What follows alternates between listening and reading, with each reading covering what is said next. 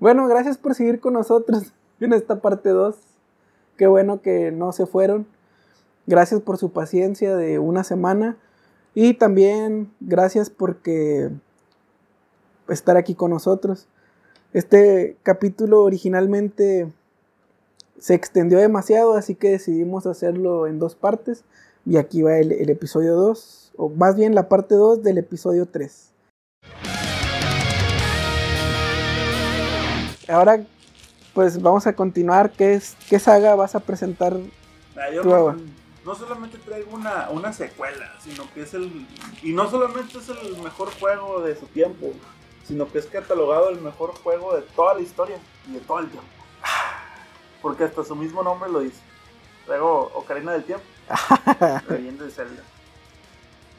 Cuando sacaron el, el- Antes de la leyenda de Zelda está el, el Link to the Past.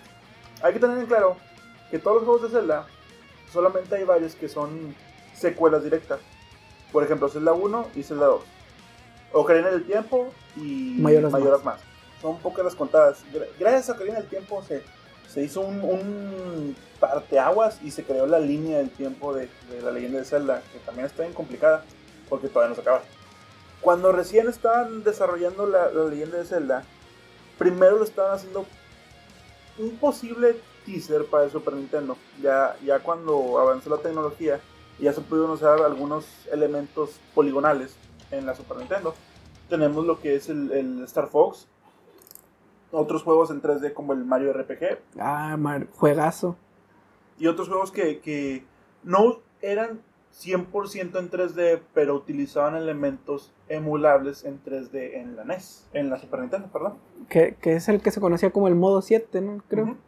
Modo 7. Eh, estos vatos explotaban al máximo todo lo que podían en el Super Nintendo. Pero ya habían presentado la, la 64. el 64. En esos tiempos Mario e- era, era lo que se vendía. Cada año era un Mario diferente. Mario 1, Mario 2, Mario 3, Super Mario World, Super Mario Paint, Super Mario Kart, Yoshi's Island. Yoshi's Island. había. Mario para todo. Mario is Missing. De hecho, no es spin-off. El Mario Ah, de no, Yoshi es, Island es que precuela. es precuela. Es precuela de, de las cosas sucedidas en, en, en Mario Bros. Porque pues hasta el primer mundo de Super Mario World es la isla de los Yoshis. Sí, cierto. Total, todavía seguían sacando juegos de Super Nintendo de Mario cuando Zelda ya, ya tuvo su primera aparición en, en el 64.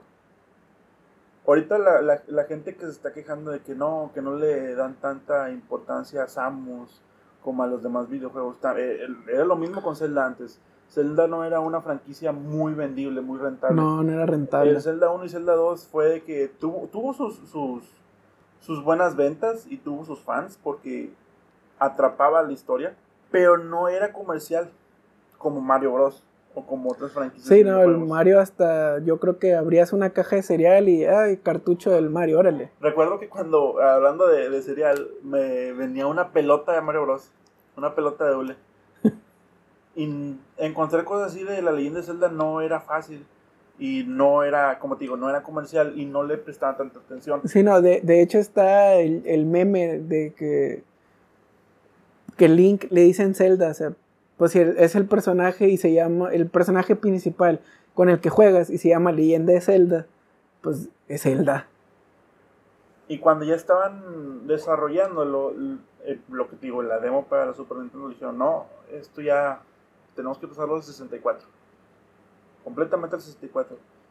Y fue a empezar otra vez. Hicieron, si ves las imágenes, les voy a poner el video, de la beta que se presentó de la, de la leyenda de Zelda a como fue el juego de Locarina, son cosas completamente diferentes. Si llegaron a ver la, la caricatura o el, el nefasto juego del Philips, que vean el, el- ¿Recuerdas el Link con pelo cafecito? Sí, Bueno, ese mismo modelado, modelado lo ponían en 3D para la, para la demo.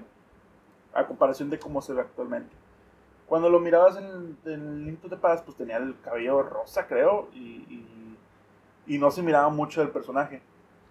no recuerdo si era el cabello o era algo de la gorra, como las orejas o algo así. No, pues las No creo- eran de- de- No creo que era, no recuerdo si era rosa, sí, pero ahí vemos en la foto. Sí. Bueno, así se miraba en el juego, más en los artes conceptuales. Sí, no era así. no era así. Lo que hacían los juegos de antes es que, de Zelda, es que no se enfocaba mucho en, en- en la historia. La historia era de que sí, porque sí. Esto pasó, pues Porque ya está, sí, ya pasó. está.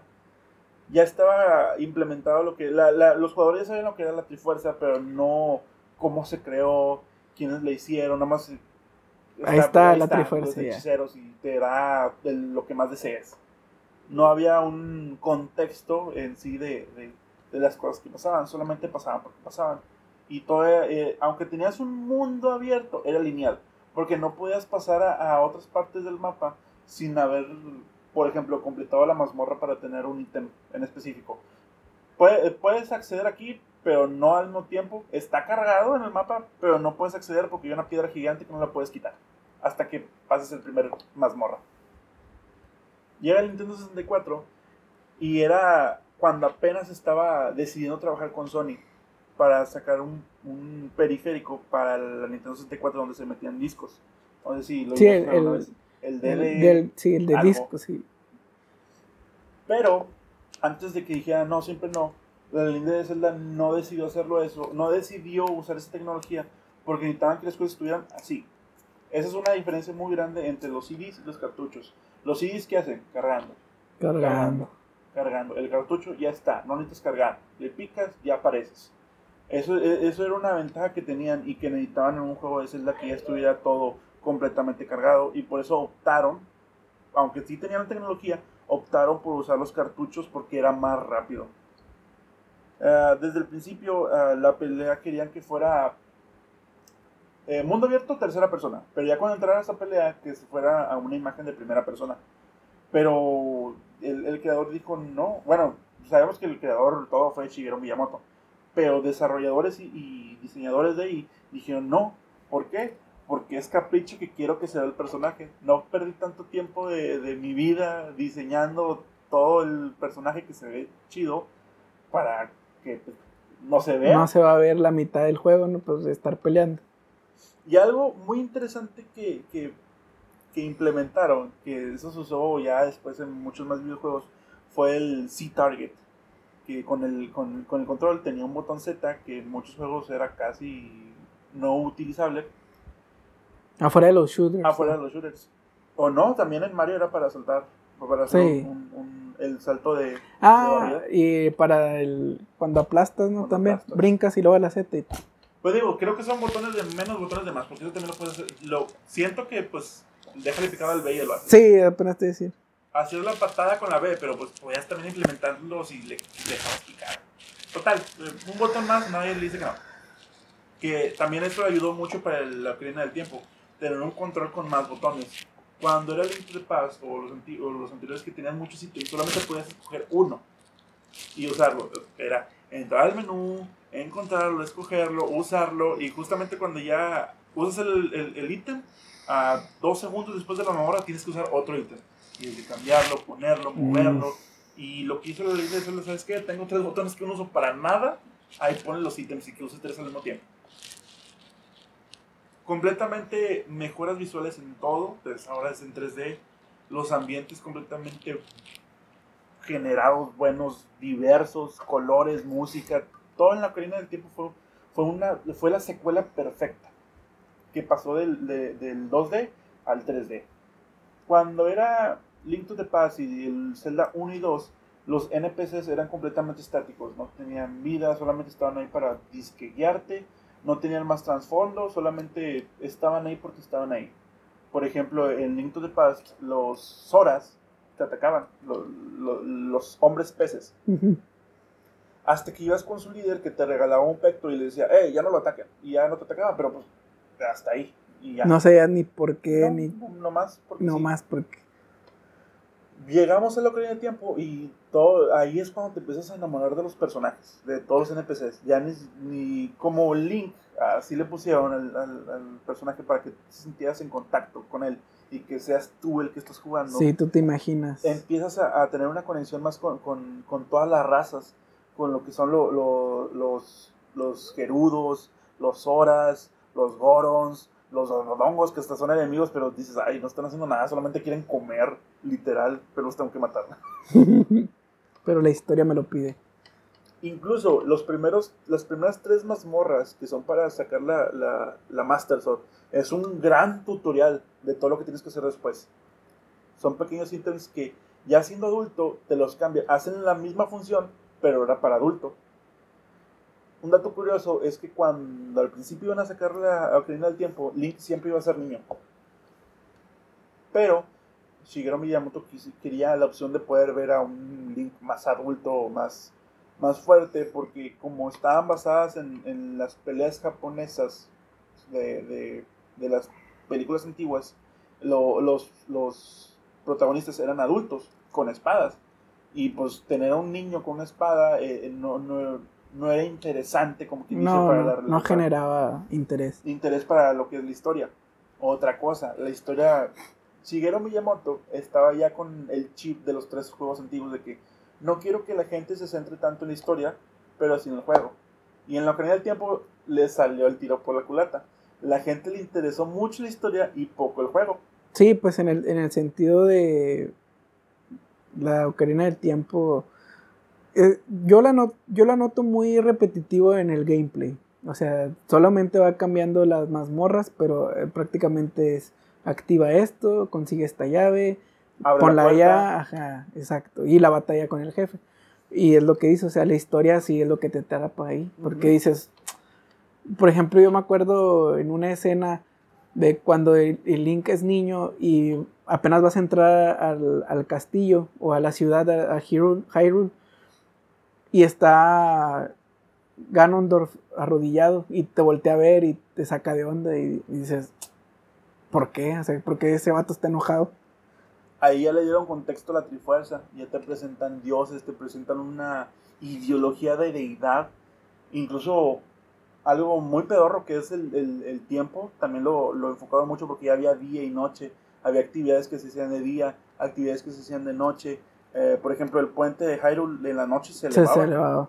Y si eres inteligente, en arriba del puente, si te quedas ahí quieto, había ropias rojas. Uh los coleccionables, todo lo que tienes que hacer, cosas que, se fueron implementando. Eh, presentaba, el juego presentaba todo lo que querías en un juego. Había situaciones de, luchas uno contra uno, porque hasta eso, eh, el juego estaba diseñado, si tenías dos enemigos, ir peleando con uno a la vez. Los dos no te iban a hacer bullying, no, te, no iban a hacer chorros. Sí, no te amontonaban. No te amontonaban, eh, uno contra uno, véngase. Y así es como Honor, hashtag honor. Honor. También contaba con disparos en primera persona. Cuando conseguías el arco y apuntabas, no era algo en tercera persona, tenías que, ¡pum!, el punto, o con el slingshot, que es la, la resortera. La resortera. Eh, eh, ver el punto y tenías que apuntar con, con, con el stick. Ahí es, es los, los, inicios de los FPS en el 64.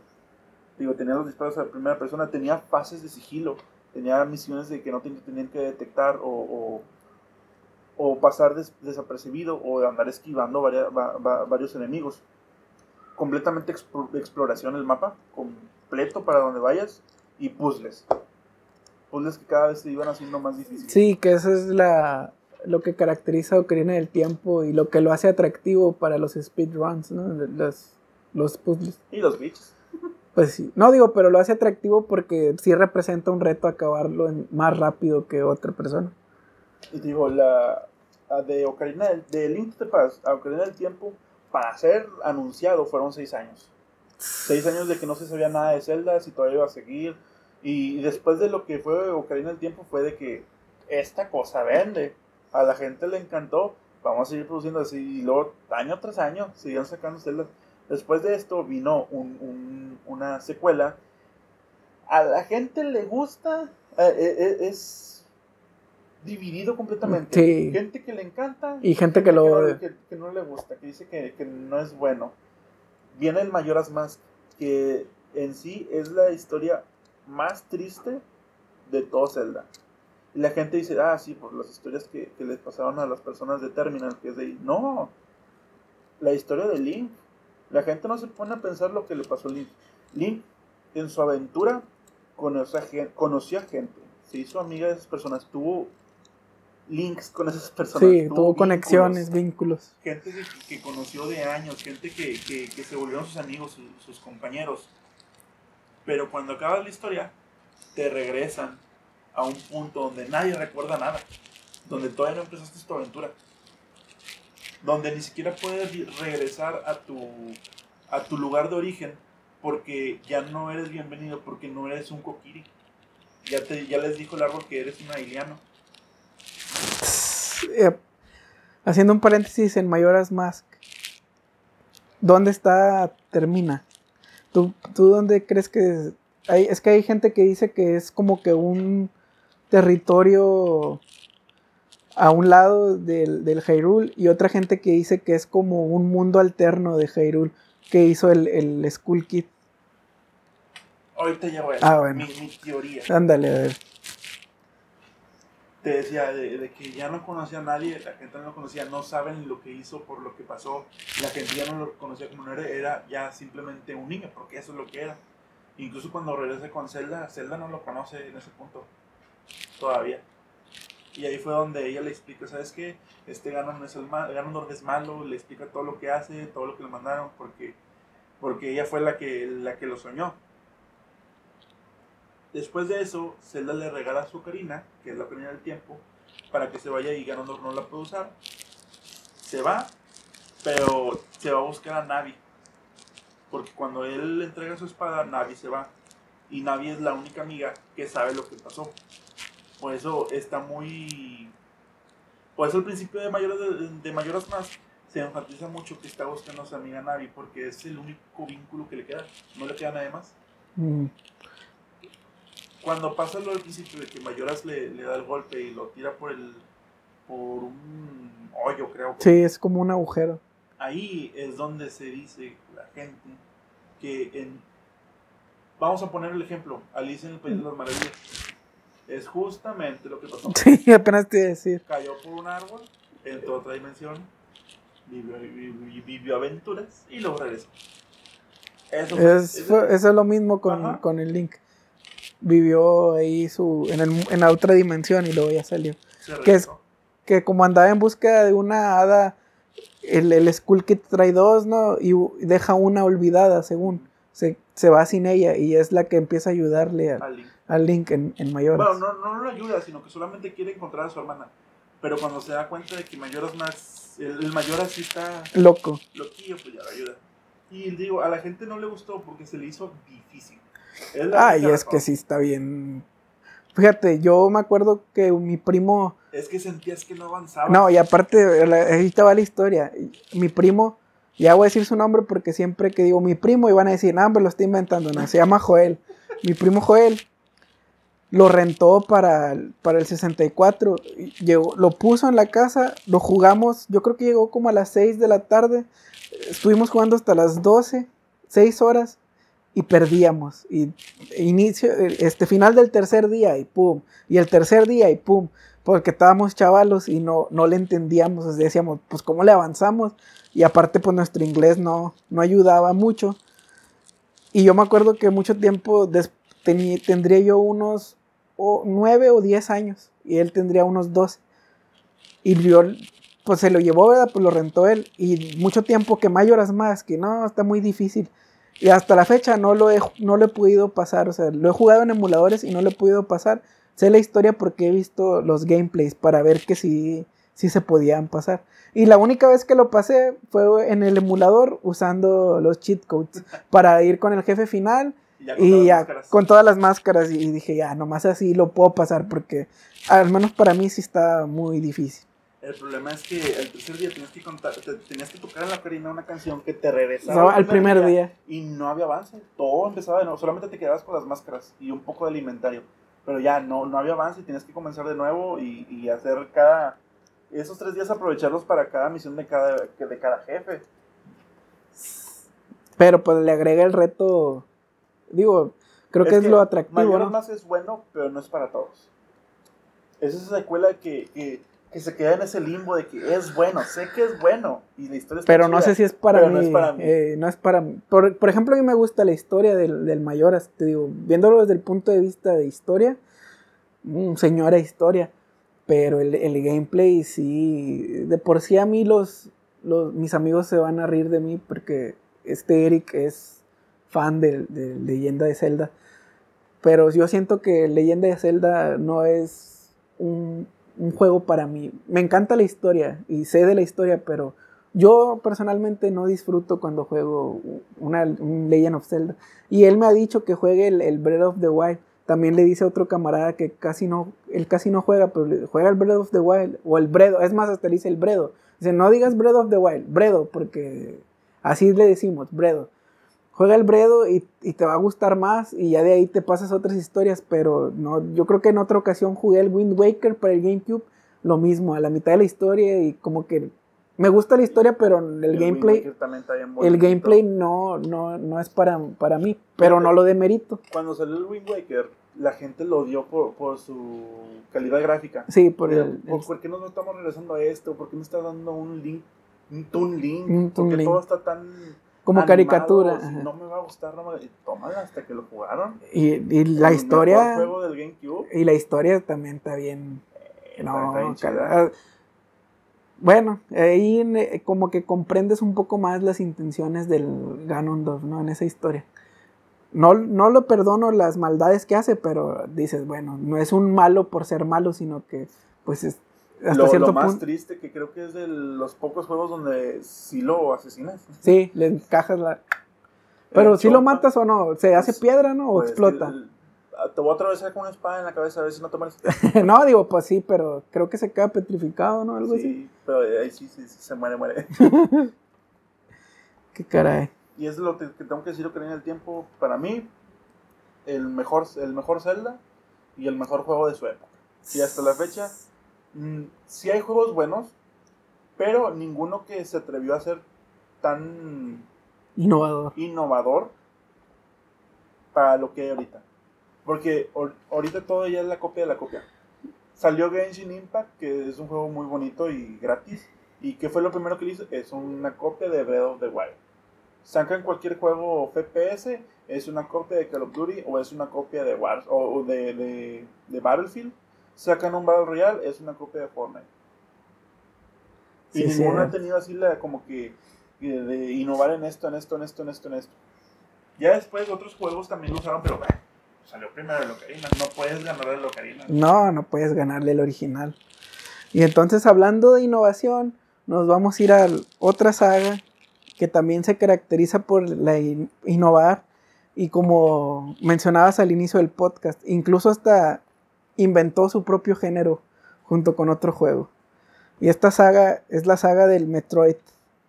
Que también les hablé en los emuladores. Van a decir, no, hombre, este Manu Nomás se recicló las ideas del podcast pasado. Y sí, pero porque me quedé con ganas de extenderme en la historia.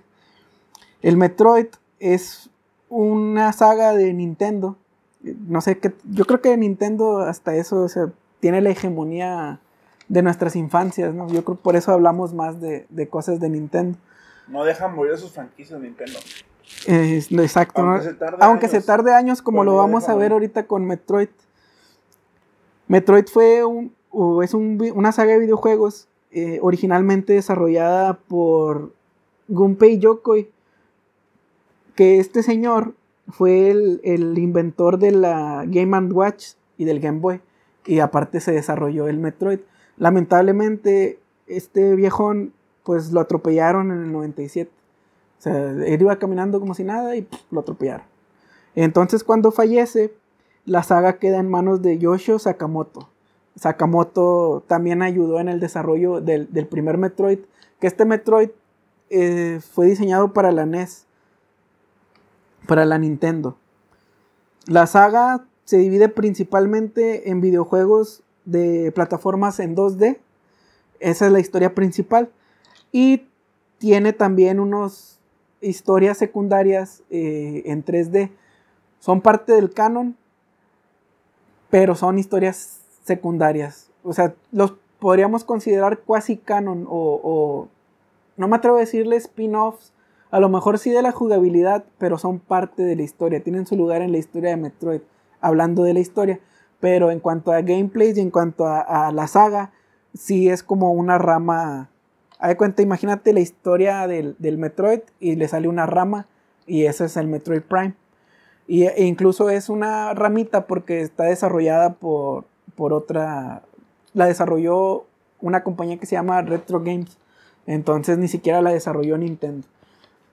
Pero volviendo a la saga principal, Metroid para, para el Nintendo eh, trata la aventura de Samus, Samus Aran, nomás le vamos a decir Samus para practicidad.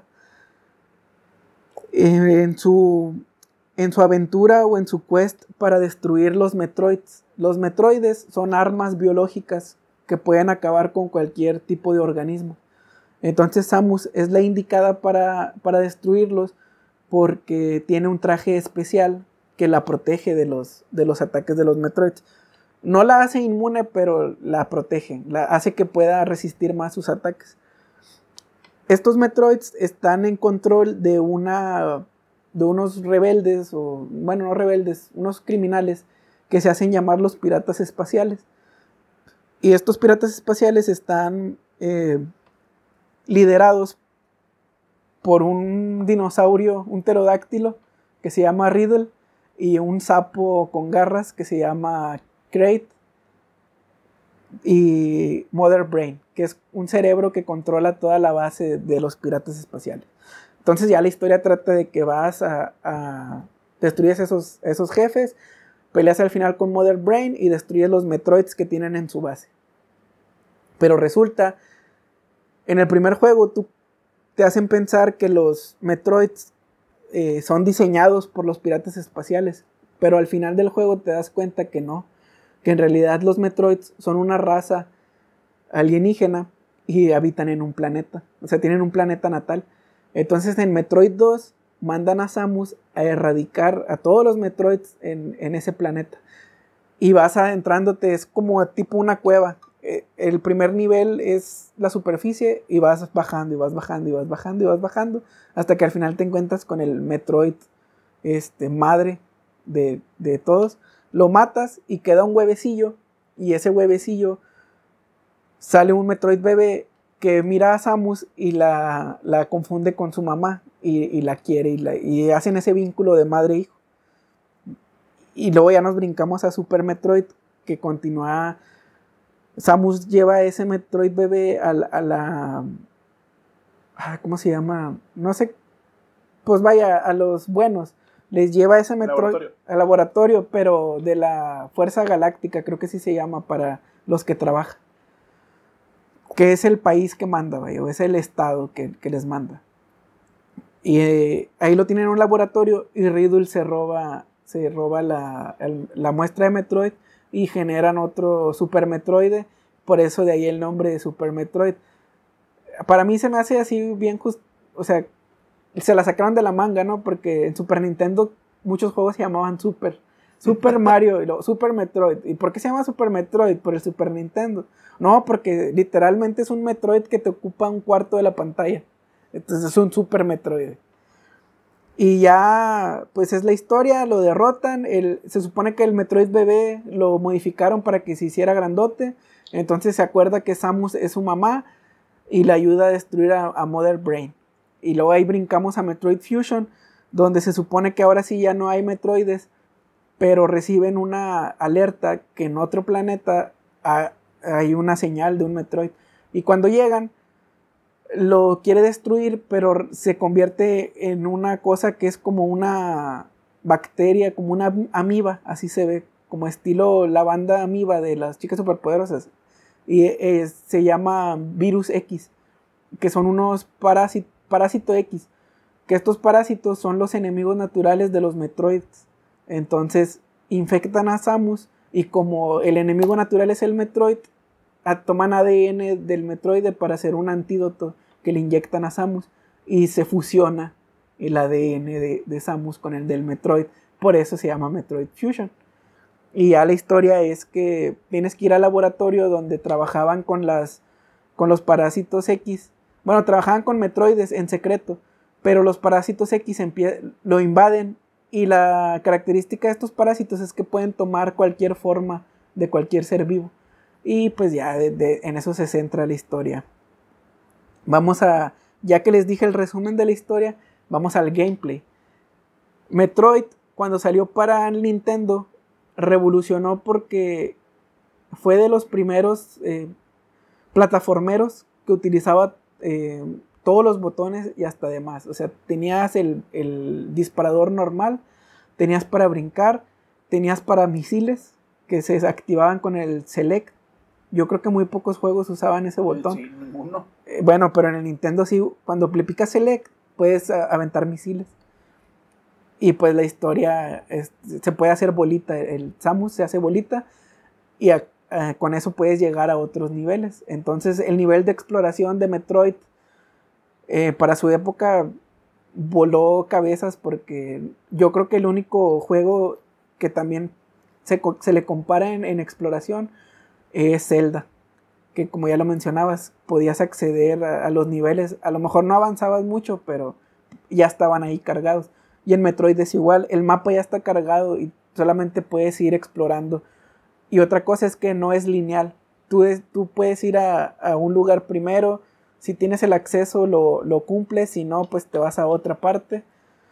Y es, es una historia bien, o sea, el gameplay está bien padre. Es como una mezcla de entre Zelda y Mario Bros. Porque es plataformero. La secuela, que fue para el Game Boy, el Metroid 2, no tuvo tanto éxito porque pues era una pantallita, creo que son 5 centímetros los de la pantalla, no 5, 6 centímetros más o menos. O sea, los sprites están milimétricos. Está padre la historia, pero el gameplay, la verdad que esa secuela en lugar de ir para arriba, la, la echó para abajo a, a Metroid. Pero luego damos el brinco al Super Nintendo con los 16 bits y Super Metroid fue la, la entrega que la rompió. O sea, de ese estilo, con, con así decirles que generó o creó el género Metroidvania. Porque las dinámicas de Metroid mezcladas con las dinámicas del Castlevania dieron origen a que los juegos que usan esa fórmula se les dice Plataformero y, y aventuras y aventura. y RPG. Sí, o sea, sí, es un... Es un, es un Metroidvania. Lo innovador del Super Metroid fue, además de los gráficos, es la el control. Como ahora ya tenías los gatillos, en- este Samus ya puede disparar en diagonal. Y eso ayuda bastante en el momento de enfrentar a los jefes.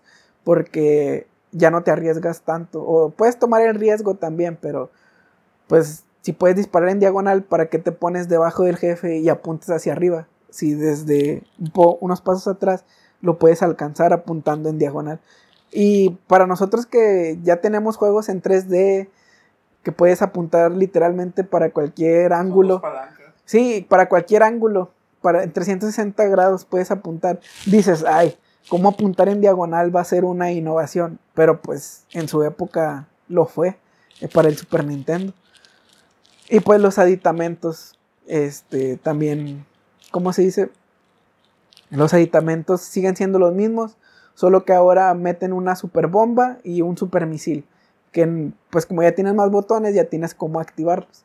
En el Metroid nomás tenías misil y, el, y la bombita y el normal. Ya que ya tienes bomba y super bomba. Y tienes misil y super misil. Rayos de hielo también, ¿no? Bueno, el rayo de hielo sí, también lo tienes en el Metroid 1, pero esos son como los... ¿Cómo se dice? El rayo de hielo es como un mejor, una mejora del, Ah, del traje, del, del mismo gameplay o de la misma historia. Pero este son más armas que se integran al, al gameplay.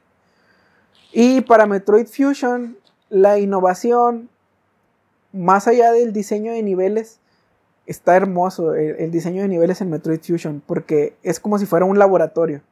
Entonces vas bajando.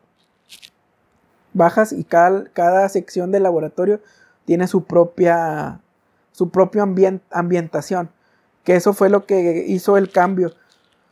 En los Metroids anteriores, la, el ambiente es el mismo. Por ejemplo, en el Metroid 1 es una base.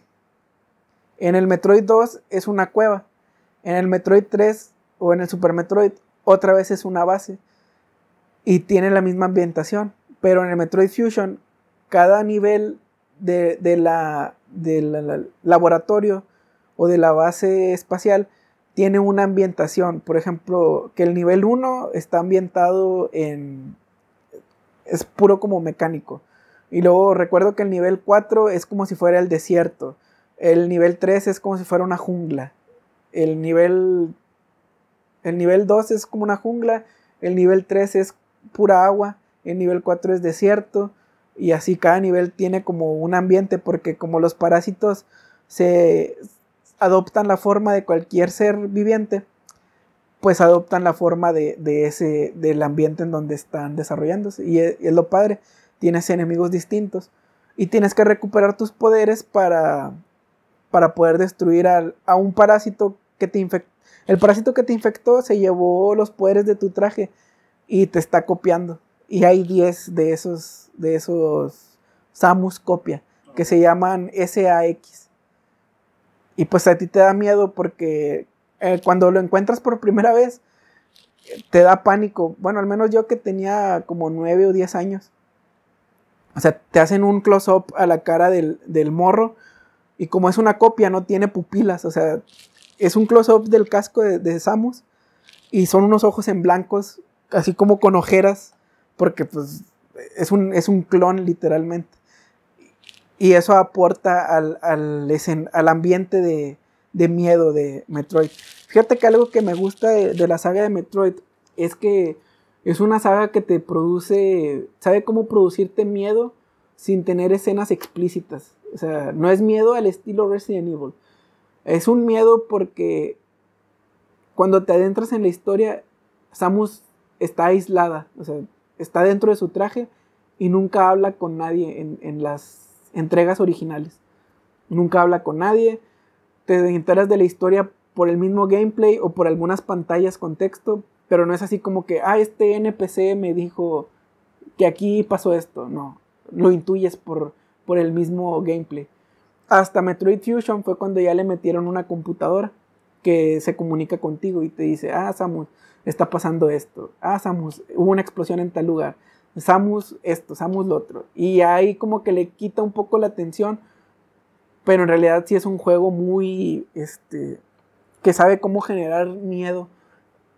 Más un miedo psicológico que un miedo de, ay, un, monstruo, no, es, miedo psicológico porque cuando te entras en la historia dices, yo cómo reaccionaría si estuviera, si estuviera en, su lugar. Pues, pues es un mundo desconocido, no sabes contra quién te vas a enfrentar y, y no hablas con nadie. Y estás sola. Estás sola, más que con tu traje. Entonces sí, sí es ahí lo que yo siento que Metroid innovó en los, en los videojuegos. El ambiente de miedo sin ser tan literal. Y dentro de la saga de Metroid tenemos el Metroid Prime, que como mencionabas con Majora's Mask, el Metroid Prime para los fans de Metroid o lo aman o lo odian. Porque dio el salto al 3D. el Metroid Prime lo hicieron para el GameCube dio el salto en 3D. Mucha gente dice que es un FPS, pero en realidad es una aventura eh, en primera persona. No es un, no es, no está enfocado en los disparos. No, está enfocado en que estás explorando desde una vista de primera persona. Salvo ciertos escenarios como cuando te haces bolita, ahí sí es en tercera persona, porque pues imagínate cómo, cómo dar vueltas en la exacto ¿Cómo puedes adaptar eso? Pues estaría medio difícil. Entonces, cuando te haces bolitas, sí es en, tercera persona y algunas batallas son en tercera persona, pero todo lo demás, la exploración, es en primera persona. Entonces, te digo, eso mismo es lo que hace que algunos fans digan, es que Metroid su esencia es plataforma. Y otros dicen, bueno, pues qué bueno que se pudo adaptar al 3D, al 3D pues ya más moderno, porque Metroid no tuvo entrega para el para el Nintendo 64. Del Super Nintendo se brincó al Game Boy Advance. No tuvo, así que tú digas, ah. Y luego al GameCube. Pero en el GameCube no fue, te digo, el Metroid Prime no es la historia principal. La historia de Metroid Prime, Metroid Prime 2 y el 3 están entre el Metroid 1 y el Metroid 2. Entonces, te digo, es como si fuera un spin-off o historia alternativa que si no la juegas, no te afecta en la historia principal, pero si la juegas, pues la puedes disfrutar. E innovó en eso. Y el Metroid Prime 3 lo que innovó es que fue para el Wii. Entonces, pues usaba los, los Wiimote y pues hizo más dinámico el, gameplay en cuanto a, la perspectiva de primera persona. Y el otro juego de la saga es el Metroid Other M, que hace la conexión entre los... ¿Cómo explicarlo? Es que es como si fuera un reboot, pero no es reboot. Corrige algunas cosas que estuvieron mal contadas para que puedas entender la saga principal. Y aquí es la primera vez donde Samus habla y tiene una conexión con un comandante que se llama Adam, que es el que su mente o su personalidad está atrapada o la conservan en la computadora Adam de Metroid Fusion. O sea, si juegas el Metroid Other M, puedes entender cosas de los eventos de la saga principal. Oh. Entonces, eso es, eso es lo divertido del Other M, que también, te digo, los fans o lo aman o lo odian. No es como que Other M y, ah, sí, yo lo quiero tener. No, es como que eh, sí, si lo juegas vas a disfrutar más la saga. La historia. La historia, pero si no, no, es, necesaria. y si no lo juegas no pasa nada.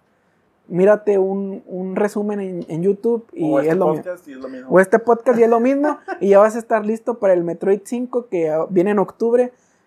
Estoy aportando al hype, lo sé, porque son 19 años de estar esperando. La otra cosa que te iba a decir, esta saga empezó en el 86 la historia principal todavía no termina. Es 2021 y todavía no podemos terminar una, la historia de Metroid. O sea, los japoneses están locos. es lo único que yo puedo ver. O sea, ¿cómo te tardas 19 años en sacar una historia que espero que esté bien justificado en el gameplay que van a sacar? Espero que sí. La gente que lleva 20 años tratando de sacar su título con las orejas rojas, rojas, rojas. no, pero pues mira, si tenemos un presidente que se tardó como siete años en sacar su título, pues, no pasa nada. La cosa es que en, Metroid, antes de pasar a, otra saga, es también que es una saga que se puede considerar de las principales de Nintendo, pero no le ha dado... No, no. Son los pilares de Nintendo. Yo, digo que son cuatro los pilares de, Nintendo. A ver. es Mario Bros. Zelda, Metroid y Donkey Kong. Y Donkey Kong. Para mí esos son los cuatro pilares de, Nintendo. Pues yo creo que coincido contigo. Y, pues, es que han estado en todo, desde, el NES. Sí, pues, no, de hecho el Donkey Kong desde antes del NES, ¿no? en la Arcadia y las Arcadias. Tienes razón. Pero era Nintendo. Pero era Nintendo. Ay, qué caray, se me fue la idea. Entonces vamos a pasar a la otra saga porque. Ay, perdón. No, no, no pasa nada. Estabas hablando de que Metroid es de los primeros. De los, de los pilares. Y yo creo que por eso se le perdona que tarde tanto, tanto tiempo. Y además es que sí te mete, aunque sea el mismo formato, te mete cosas nuevas. Como te digo, mejoras que para gente de fuera, ay, es bien insignificante. Pero para los fans de la saga, ah, qué, chida implementación. Como ahora también podemos hablar de los remakes, pues los remakes los amamos, o sea, el Zero Mission, yo prefiero jugar Zero Mission que jugar el, Metroid del Nintendo, porque la verdad el gameplay en Zero Mission es, es la, la, base del Fusion, pero con la historia original. Y se ve, se ve hermoso y el gameplay es mejorado para el 3DS sacaron el remake del, del Metroid 2 y le pusieron Samus Returns. Y ahí hicieron dos, implementaron dos mejoras en el gameplay. Puedes apuntar ahora sí para cualquier lado de la pantalla y tienes una acción que se llama parry, como en los juegos de peleas, que puedes contraatacar a los, a los enemigos. Tienes ese, ese nuevo sistema. Los fans más acérrimos dicen, no, eso ya quitó la esencia del Metroid, bla, bla, bla, pero su propio creador dijo, vimos que implementaron esas cosas en el Metroid Samus Returns que quisimos usar a la misma desarrolladora para que nos haga el Metroid 5. Ahí está, si el desarrollador ya dijo que le gustó, fanboys, lo, siento, pero lloren en silencio, porque si el creador dijo, nos gustó tanto como lo diseñaron, que vamos a usar esas dinámicas junto con otras nuevas en el Metroid 5. ¿Qué más puedes decir? Es que neta, es decir, hay un fastidioso que un solo enemigo ahí estuviera tirando callo con balas, de que no puede hacer nada. Sí, no, no te dejaba disparar. Pero ya con esta opción contraatacas los ataques. O si te van a embestir, puedes golpearlos y ya En vez de usar los, los blasters. Eh, en lugar de usar el blaster, usas el contraataque.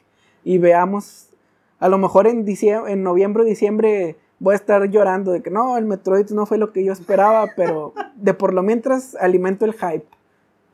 Así pasan los videojuegos, mano. Sí, pues así pasa. Zorros de hype y al final, ¿qué es esto? ya sé. No es lo que yo esperaba. Fíjate, mi último juego del que quiero hablar personalmente eh, es la saga de Borderlands. No sé si llegaste a jugar alguno tú. No los he jugado, la verdad. Pero sé de qué van. Eh, este, este juego también innovó y trajo una nueva categoría a los videojuegos que se llaman Shooters Looters. Que es disparar y lootear. Eh, es loot en extremo, dinero, armas. en la publicidad no se sabe porque la gente no lo puede contar en cantidades, pero decía que había billones de armas, porque cada arma tenía attachments diferentes, eran un montón de armas, un montón de rarezas, diferentes, ah, por ejemplo, pistolas, había como 50 de un tipo y cada, cada, cada de esas te generaba con, con una mira diferente, con un cargador diferente y luego ese cargador se divide en cinco porque era uno de una bala, uno de tres balas, uno de cuatro balas y luego aparte tenían habilidades esas armas. Esas armas de, por ejemplo, te daba más velocidad, te daba más velocidad y estamina, te daba más estamina y fuerza y así todo se combinaba y había un, un, una infinidad completa de armas. Nada más te decían, ¿saben qué? Esta es la buena, pero, pero pues busquen los attachments y vence al enemigo chorros de veces hasta que te salga el arma que te sirva para tu personaje. Borderlands 1 así se la pasó. Pues, fue el inicio de todo, fue cuando empezaron a, a y, tuvo muy buena recepción ante, los jugadores. Y vino el boom con Borderlands 2. Para la gente, el Borderlands 2 es, el, el, mejor. el mejor de la saga. Gráficamente innovó, la historia está hermosa. El, el villano, creo que es de, del, para todos los gamers, el villano más carismático que hay. No, no que, que, caiga bien, porque hasta eso, eh, está canijo el vato. Los primeros cinco segundos ya te, te, traicionó. Porque el Lord te, te manda. Tú eres un buscacámaras. En, en estas historias, en el planeta, hay una cámara que está llena de tesoros, llenas de armas, llenas de dinero.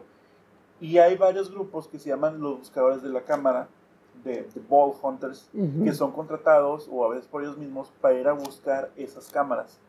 Jack, se llama Jack el Guapo en el juego. ah, Jack the Handsome. Te contrata a ti y un grupo para, para, para buscar la cámara. Pero cuando vas llegando es una trampa y te quiere, te quiere asesinar porque él es el que se quiere quedar con todo. Con, sí. Y esa es la premisa del juego. Vas, lo matas y, y, avanzas en, en, en, ir hacia la bóveda de, de los tesoros. Cuando termina Borderlands 2, hay un gran silencio de, otros, otros 7, 8 años. Eh, salió para las demás generaciones, salió para PC y hasta los precios estaban completamente abajo, te lo puedes comprar por 100 pesos y no pasaba nada.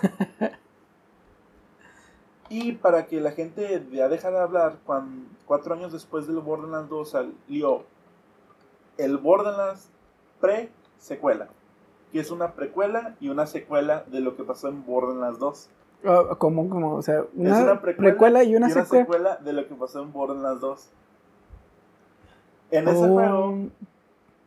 Pre-sequel se llama, ¿verdad? Sí, Hasta ahorita le entendí por qué se llama así. Dije, ¿por, qué pre-sequel? no, no entendía, pero. El juego te cuenta en primeras instancias. Supone que estás contando todo lo que pasó en el pasado. Pero pues tú ya estás después de lo que pasó en Borderlands 2. Eh, eh, los buscadores de la cámara de la serie de la presecuela son los enemigos con los cuales te enfrentas en Borderlands 2. Y ya ves el contexto de por qué se hicieron malos, por qué están donde están y por qué no los mató Jack. Y ahí también te das cuenta, Jack era el bueno de la historia. Jack era el bueno, pero pues se está loco. No, no está loco, se, se, ah. obsesionó con la cámara y con lo que vio.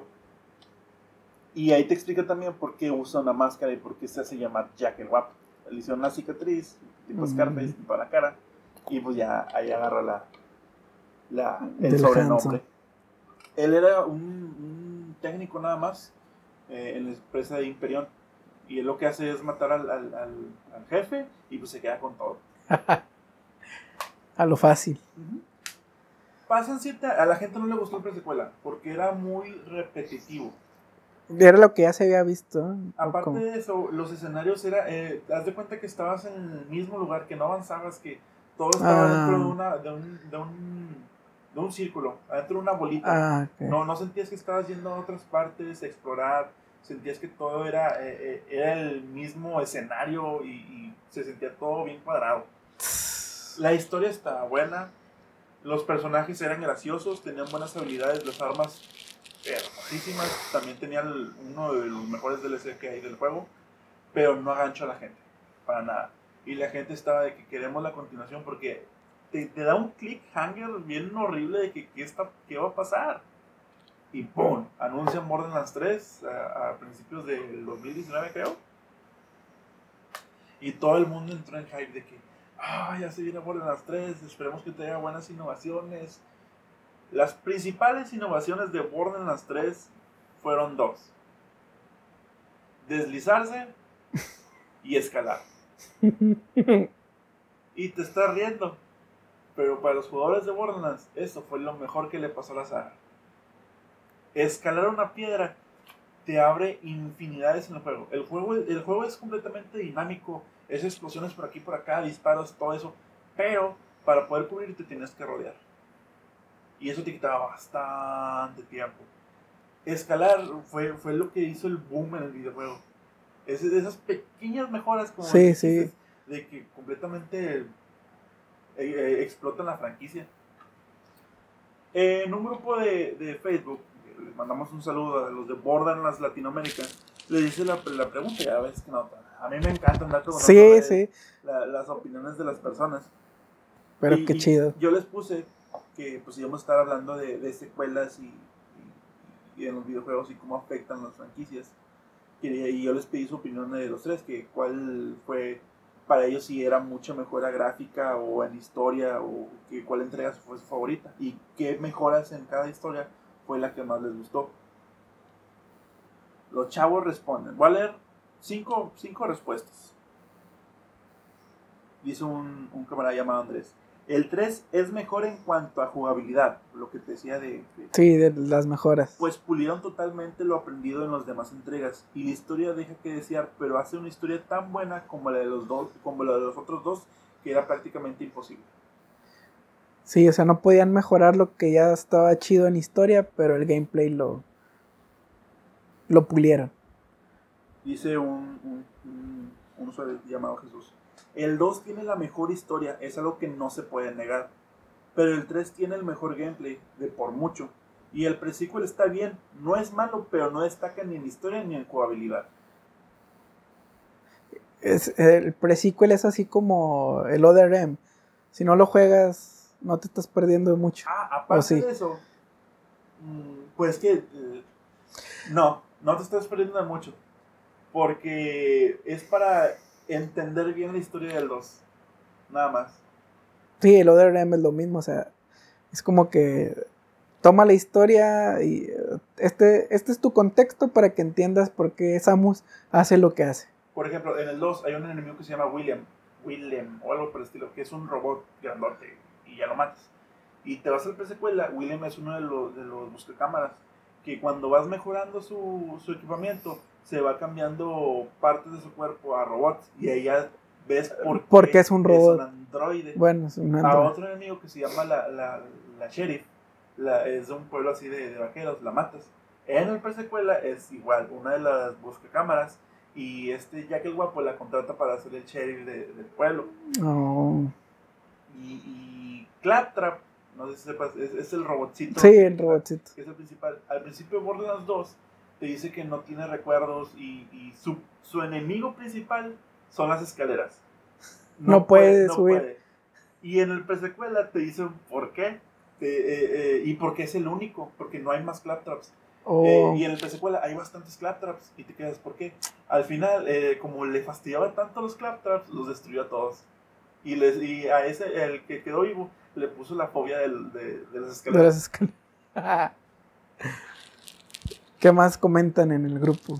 Aparte de los de, de los looter shooters que conocemos que son en, en primera persona, sacaron juegos de, de Tell and Tale. Ah, bien famosos. Sacaron Tales for Borderlands, que es, que es juego También. de historia. También. Y la gente se quedó, o sea, no es canon, es divertido, no le voy a poner atención, bla, bla. ¡Pum! Viene a Borderlands 3, y dice- se, se sacó el miembro, les dio cachetadas y digo, ¿saben qué? Sí es canon. Aquí están los personajes del Tales of Borderlands y son muy, son muy importantes para la historia de Borderlands. Dicen otros compañeros, el presecuela me gusta que una... ¿Dice? Bueno, no lo entendí, así que no lo voy a leer. Miguel Alonso dice, del 2 su rejugabilidad y claro, ya como villano. Tales for Borderlands fue el experimento para varias cosas y el 3 en jugabilidad y gracias al mantenimiento de las armas en el que más el que más armas usables tiene en niveles altos. Es otra cosa, como hay gran variedad de armas, hay unas que no sirven completamente. Y en el 3, entre más subes de nivel, más las armas van subiendo de, de- su daño y hay más tipos de armas que te sirven en un futuro, porque hay, hay un punto en el que ya vas en... Ponle que termina la historia y puedes avanzar un nivel, dificultad nivel 1, y puedes avanzar la historia. Pero ahí de nivel 1 a dificultad 10. Cada nivel de dificultad te va soltando mejores armas, pero es más difícil. Por ejemplo, si tienes una de arma 5, no puedes irte brincar al 10.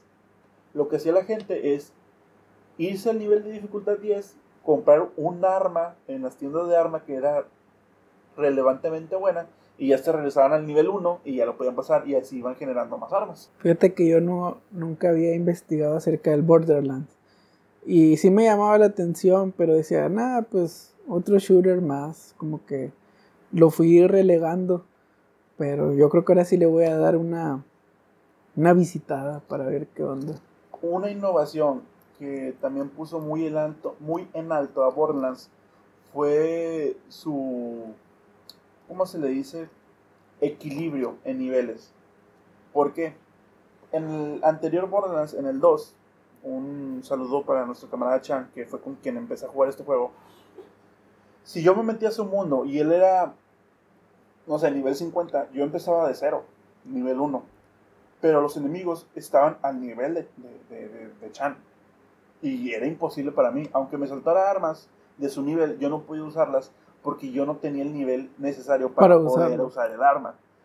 Y te hacía imposible continuar un juego con un compañero, tenían que Empezar de cero. de cero juntos y...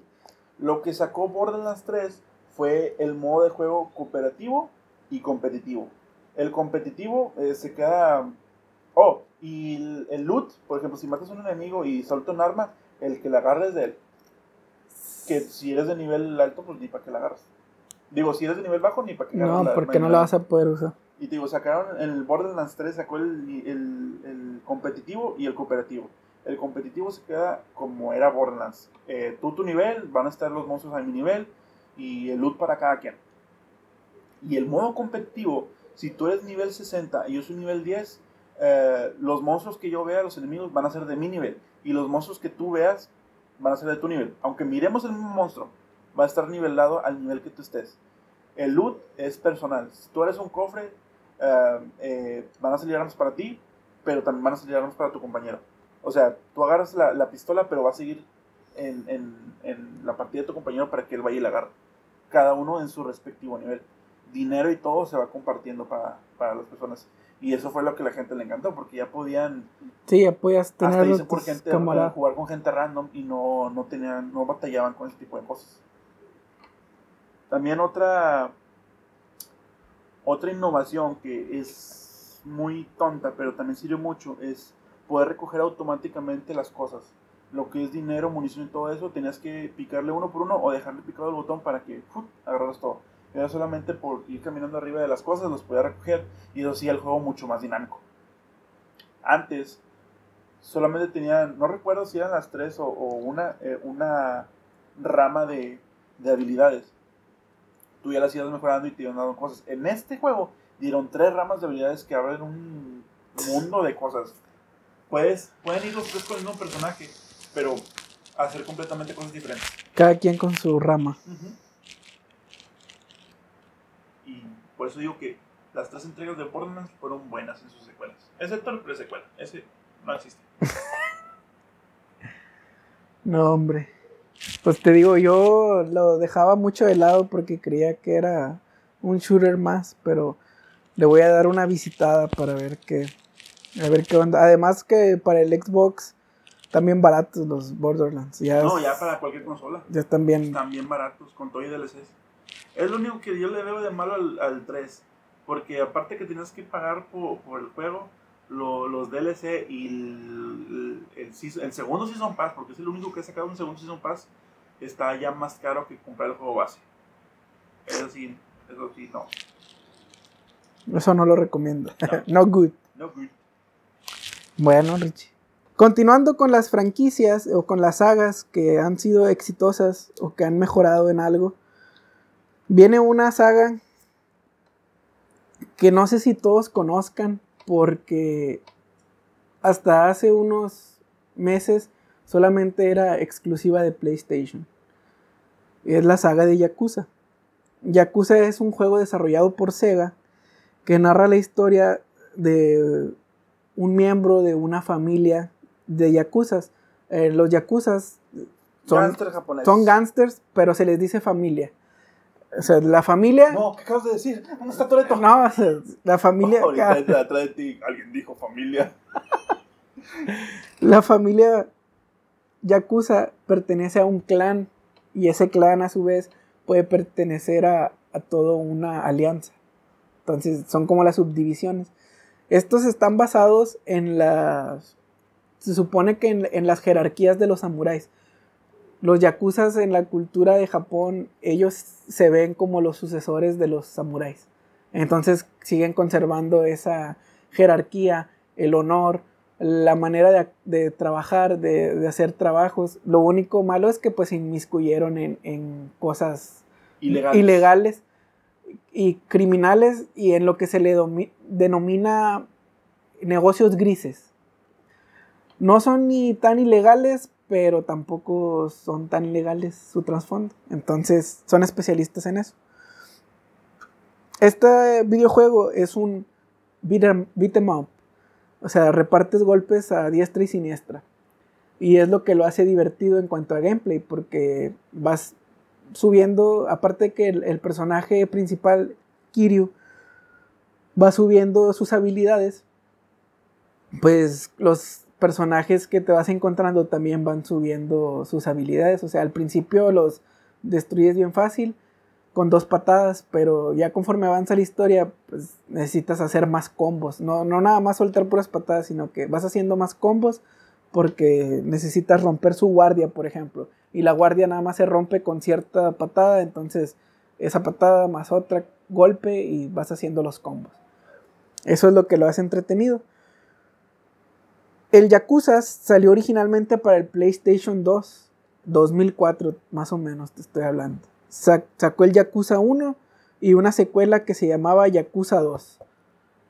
¿Qué originales? ¿Qué originales? No, pues, todos los demás. espérate y agárrate cuando te diga que ya vamos en el Yakuza 7. Pero el Yakuza 1 y Yakuza 2... No van más. En la saga principal no, son 7. Los demás son spin-off. ¿Cuál fue el que te dije que había jugado en el Play? ¿Cuatro entonces? No sé si el 4 o el 5. Ok. Pero son un montón. La cosa es que quiero hablarles de la saga Yakuza para que entiendan cuál es mi hype con el Yakuza 7, porque ahorita traigo un hype con el Yakuza 7.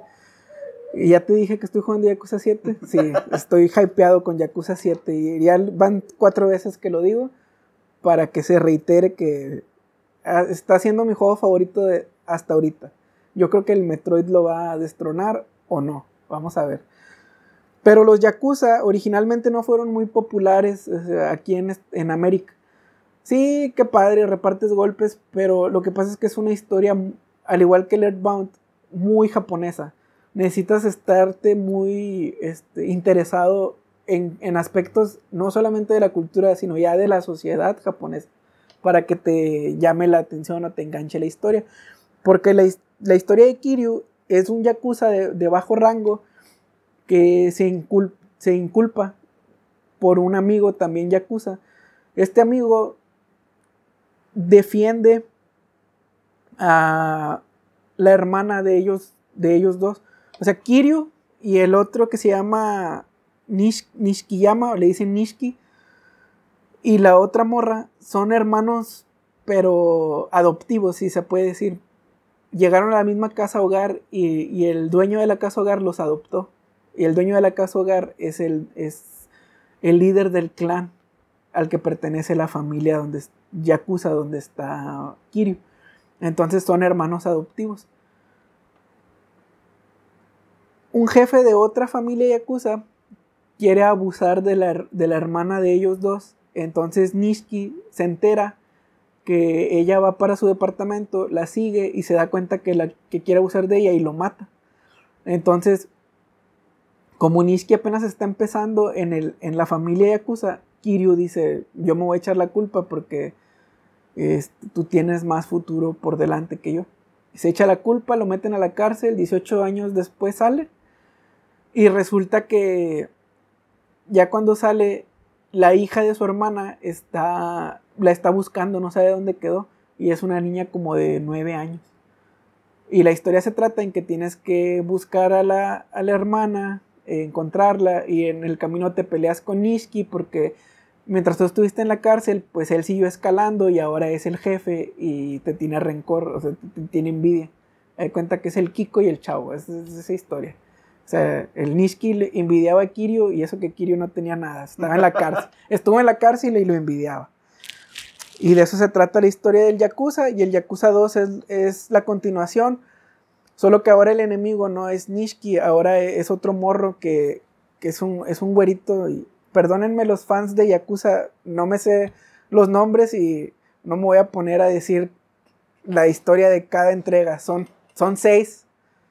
Pero lo que voy es que en cada entrega de Yakuza, desde el 1 hasta el 6, e incluyendo el 0, la jugabilidad es de beat'em up.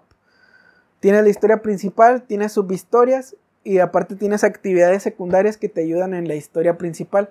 Si no las quieres hacer, no pasa nada, pero si las hacen, sí te dan ventajas.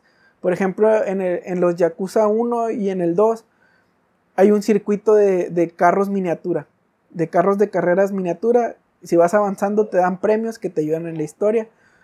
Tienes son minijuegos, más bien, aparte de las historias secundarias. También había una máquina de peluches. Hay máquina de peluches. quedé como dos días jugando. Hay maquinitas de como está desarrollado por Sega. Puedes jugar a, juegos de, de, de, Arcadias de, Sega. Y en cada entrega es, es, un juego distinto. Por ejemplo, en el Yakuza 1, en el remake que se llama Yakuza Kiwami, ahí puedes jugar. Ah, yo jugué el remake entonces. Kiwami se llama. Sí, fue el que regalaron para el, para el PlayStation Plus. Bueno, ahí en ese puedes jugar a un arcade de mujeres bicho. O sea, son, son mujeres en bikini, pero que son como escarabajos. Entonces, a través de la historia principal, puedes ir recolectando las tarjetas que te ayudan en ese juego dentro del videojuego. Y pues, por eso los Yakuza para terminarlos al 100% tienes que aventar semanas para poderlos completar. Y son seis. Que ahora te digo, originalmente estaban para el PlayStation, pero es, el año pasado ya para el Game Pass sacaron el, los remakes, el Yakuza Kiwami, el Kiwami 2 y sacaron la precuela que es el Yakuza 0. El Yakuza 0 es la misma fórmula, solo que es la historia de cómo Kiryu llegó a ser el dragón de Dojima. Así, ese es su apodo. El dragón de Dojima y tiene tatuado un dragón en la espalda. Y, la historia, las historias son lo mejor que tiene Yakuza. O sea, más allá del beat'em up, la historia es como una película, pero cada capítulo del juego es una película. Se dividen en capítulos las, la historia del, del Yakuza. El primero no me acuerdo si tiene como 10 o 12 capítulos. Entonces imagínate. Yo para aventarme cada capítulo era que 3 o 4 días de 4 horas cada día. Entonces no me lo sacaba fácil. muy padre y todo, el concepto beat em up, pero luego tenemos los spin-offs también, que es un yakuza al estilo samurai, que es donde te digo, los yakuza se sienten samuráis, sienten que son los descendientes, entonces ese yakuza abre esa puerta. Luego hay, otro yakuza donde hay zombies en la ciudad. Y unos, unos rumoran que hay, hay un personaje en el Yakuza que su sueño es hacer una película para hacer famoso la ciudad en donde ocurren los eventos. Entonces dicen o especulan los fans que ese Yakuza donde salen zombies es la película del, del, yakuza. que quiere hacer la película. Ah. Entonces es la justificación de ese spin-off. La realidad es que pues Yakuza en Japón está hasta en la sopa. Es una historia que gusta mucho. Pero te digo, a raíz de que los pusieron accesibles en el Game Pass, pues la franquicia está llegando a, más personas. Y eso ayudó para que el Yakuza 7 eh, se hiciera relativamente popular aquí en América. El Yakuza 7 lo lanzaron el, el, año pasado.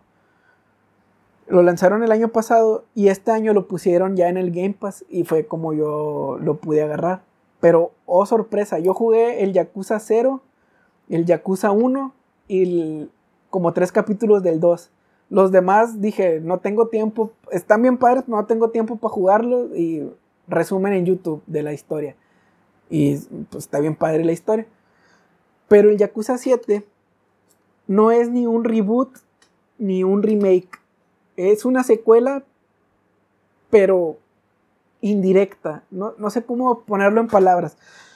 Continúa la historia, pero no son los personajes de la historia principal, pero sí tienen que ver con la historia del Yakuza 7. El Yakuza 7 se llama Yakuza Like a Dragon o Yakuza como un dragón. Y la cosa aquí es que el personaje se llama Ichiban.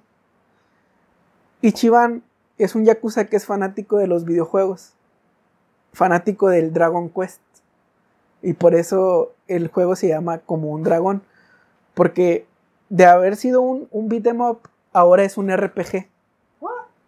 Ajá, el Yakuza 7 es un, es un RPG en honor al Dragon Quest. Y lo dice literalmente. Es el capítulo 0 donde te están narrando la historia. Y la primera pelea. Aquí está la cosa. Yo no sabía que era RPG. En la descripción del juego no te menciona que es RPG. O sea, en la tienda del Xbox no dice que es un RPG. Ni dice que la nueva aventura, solo dice que es la nueva aventura de la saga Yakuza y con un nuevo personaje. Pero no te dice que es un nuevo gameplay ni nada. Entonces, pues yo estaba esperando a, tirar los combos de un beat, em up. Pero resulta que te ponen al estilo RPG la pelea y yo me quedé con cara de, ah caray, ¿por qué es RPG? O sea, porque es por turnos la batalla. Y resulta que el protagonista, Ichiban, es fan de Dragon Quest y él explica dentro de la historia. Yo me siento como si fuera un héroe. Yo, yo me siento como un héroe del Dragon Quest y cada vez que me peleo con alguien, en mi mente me imagino que estamos peleando como en el Dragon Quest, como si fuera por turno. Y esa es la justificación de por qué es un RPG el Y no, no, no, es nomás en ese capítulo, es en todo el juego. Ya todo el juego es RPG. Todo el juego es RPG porque el personaje, su, mente, todo lo imagina como si fuera un Dragon Quest. Y funciona. Lo más raro es que funciona. O sea, cuando vi eso dije, y... La regaron. La regaron. Jugué el capítulo 1 y dije, es una chulada. Este gameplay le da mucho más sentido a la historia. Porque te digo, como es una historia muy japonesa, muy de tienes que conocer, eh, te tiene que gustar la, cultura japonesa.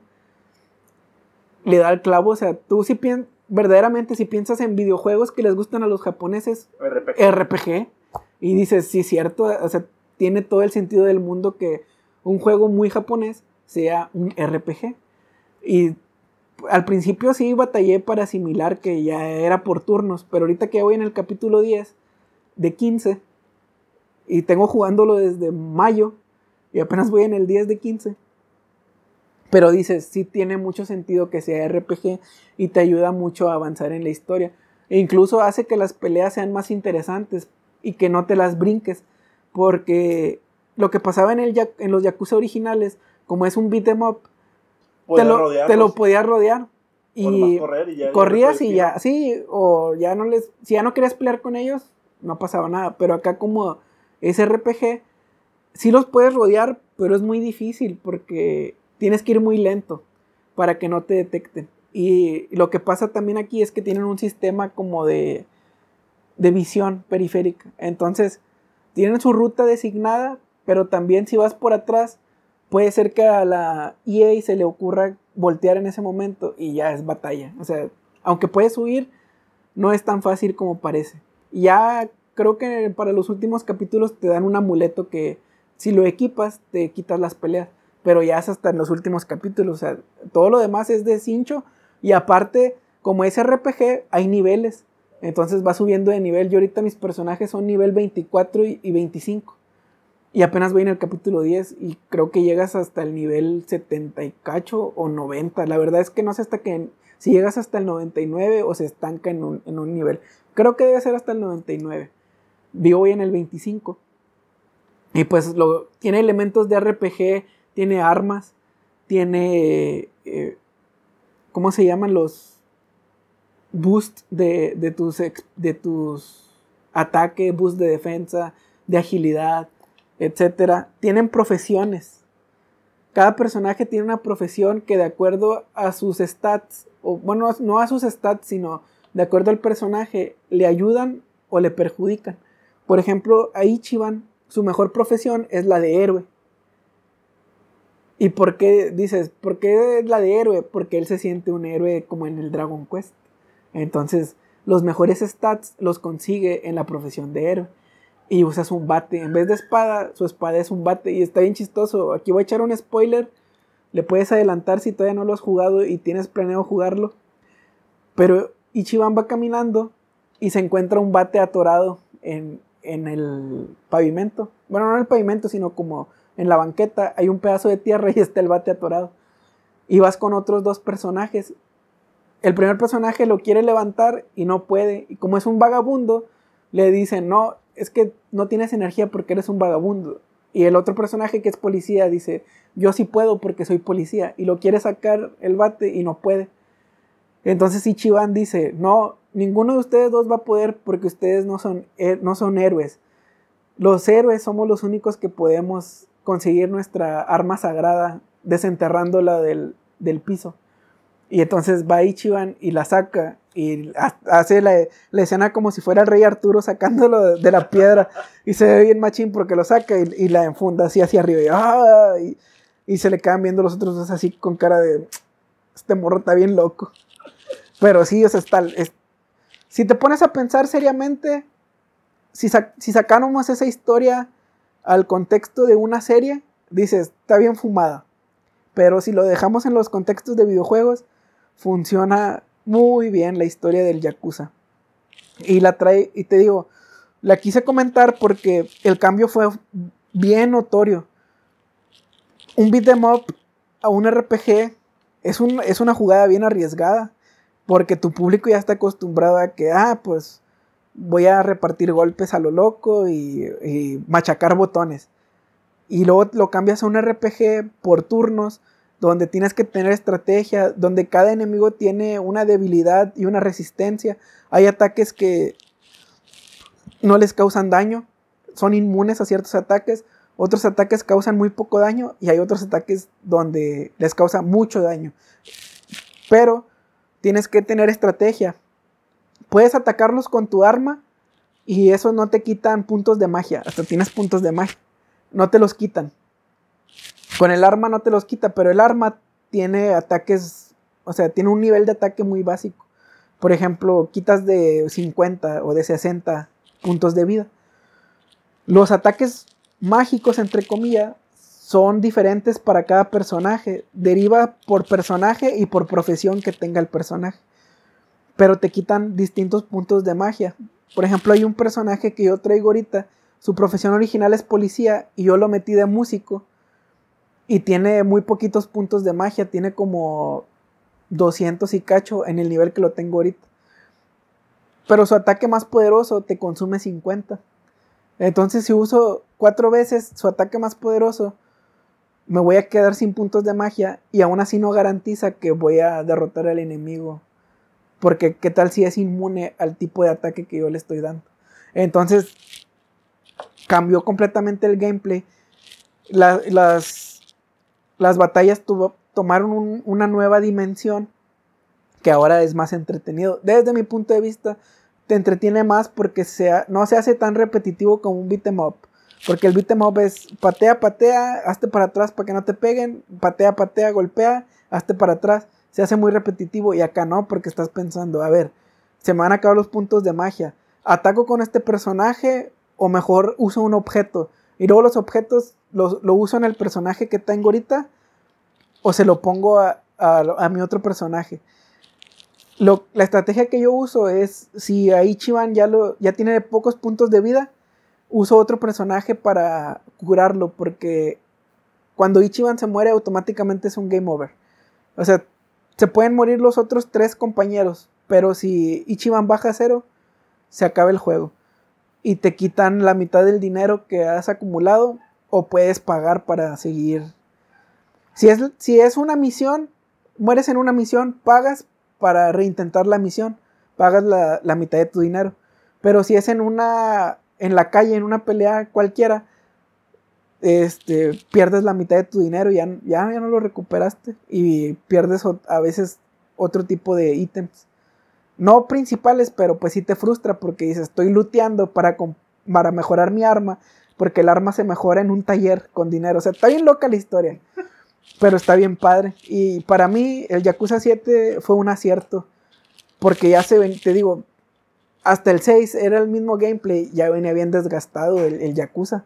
Ya, o sea, era métele algo nuevo que verdaderamente les guste. Y metieron el RPG y fue un acierto. Porque le va a gustar a los fans de la saga, porque la historia, te digo, es una continuación indirecta de la historia anterior. Pero también para nuevos fans es más fácil de digerir sabiendo que es un RPG, porque dices, bueno, pues está locado con justificación. Eso es un RPG y es una historia japonesa. Entonces, el Yakuza para mí mejoró en, esta nueva entrega. 10 de 10. 10 de 10. No, pues, bueno, sí, 10 de 10, la verdad. Te iba a decir un 8, un 9 de 10 porque la historia se extiende mucho, pero es que también yo quiero completarlo al 100% y en cada capítulo me voy a hacer las subhistorias, eh, minijuegos, de todo. Está muy completo, eso sí. yo, yo lo sugeriría. Si te quieres comprar un juego para el resto del año, cómprate el, Yakuza, el 7. Y complétalo al 100. Complétalo al 100. De aquí a que se acabe el año, tienes un montón de cosas que hacer en ese solo juego y no te vas a aburrir. O sea, cada subhistoria tiene sus peculiaridades y lo padre de las subhistorias es que te ayudan a comprender mejor la historia principal. No es como, por ejemplo, en otros juegos que las misiones secundarias es ve, ajá, ve y entrega esto y te va a dar este ítem. No, o sea, acá sí hay de esas subhistorias, pero hay otras que te ayudan a, comprender mejor la historia de, de Lichiban. Y esa es la, franquicia que traía. Hablamos, ya hablamos de las secuelas que más nos han gustado y, y pues creo que son a los que más le tenemos cariño. Pero hay un lugar oscuro de las peores secuelas. La gente está completamente de acuerdo de que, de que no debieron de existir en la industria de los videojuegos. La primera es, no sé si, no creo, porque pues tú eres de Xbox. La de The Last of Us 2. No lo he jugado, pero vi los gameplays. No, pues no lo puedes jugar. No, pues te, pido te hubiera pedido prestado el play. No, no, no, no, hubiera, no hubiera gastado dinero en él. La gente no le gustó la historia. Eh, gráficamente es, es lo mismo que la primera. Que la primera parte. La gente no le gustó porque y se centraron mucho en, en el.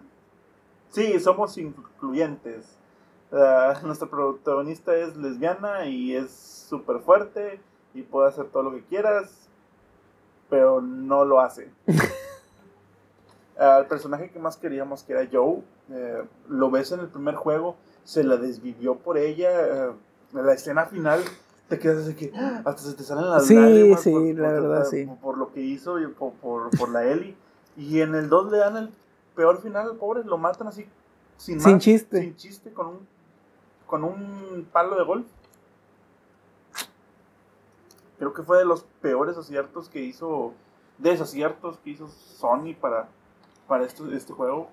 Eh, causó mucho hype.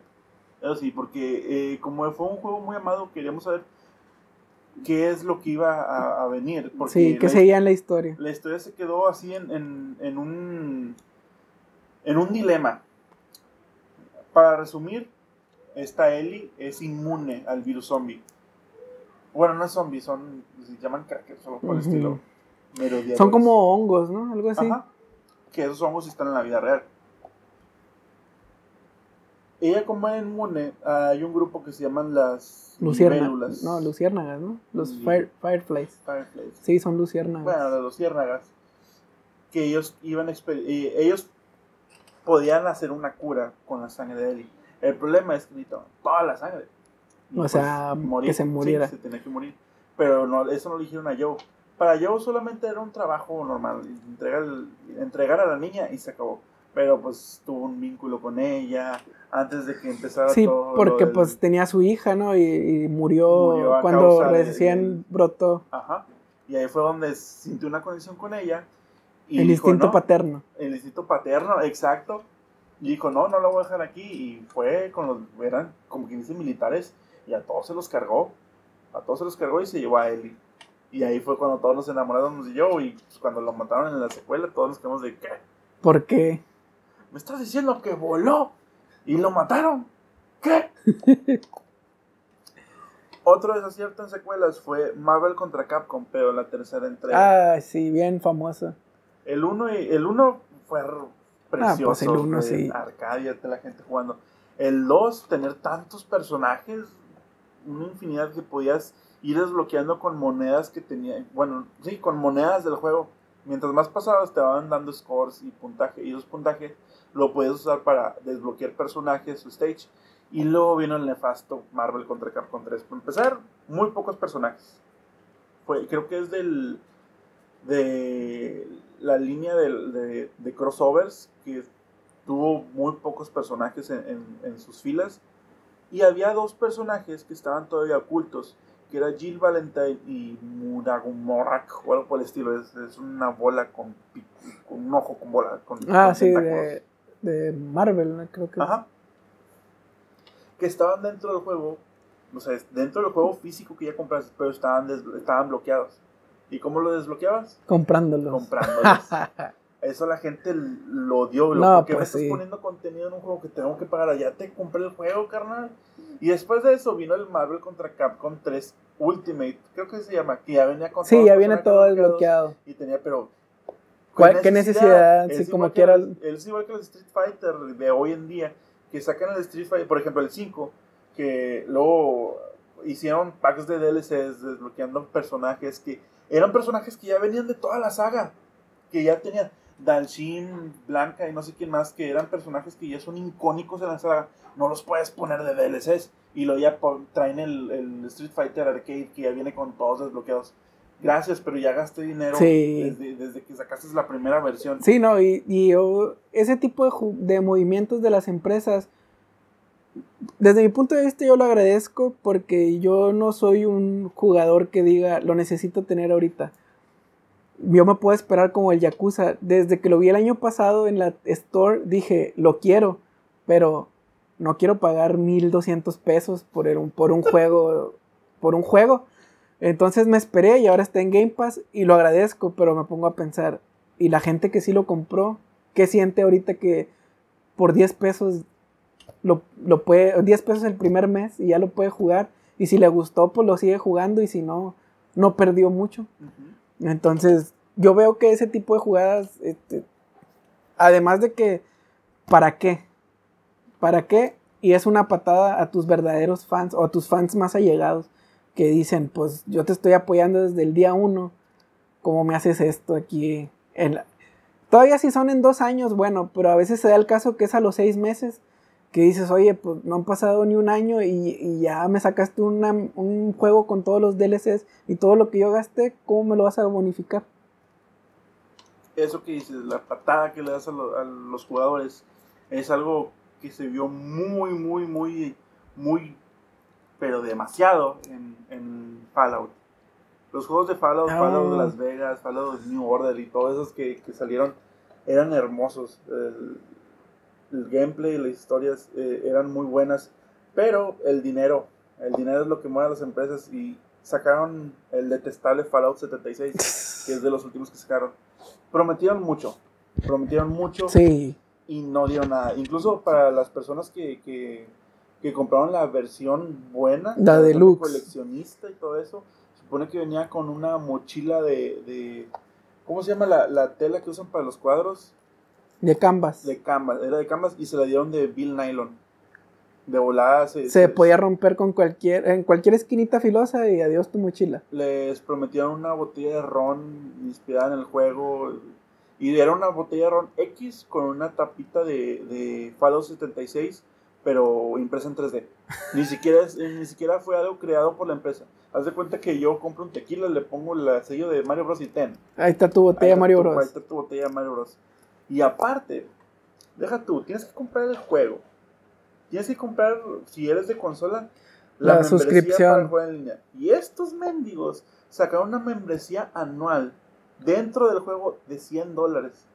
¿Para, qué? Ni siquiera era para, poder jugar en línea, o sea, era para tener cosas X. No era huevo que tenías que tener la, membresía, pero era un completo.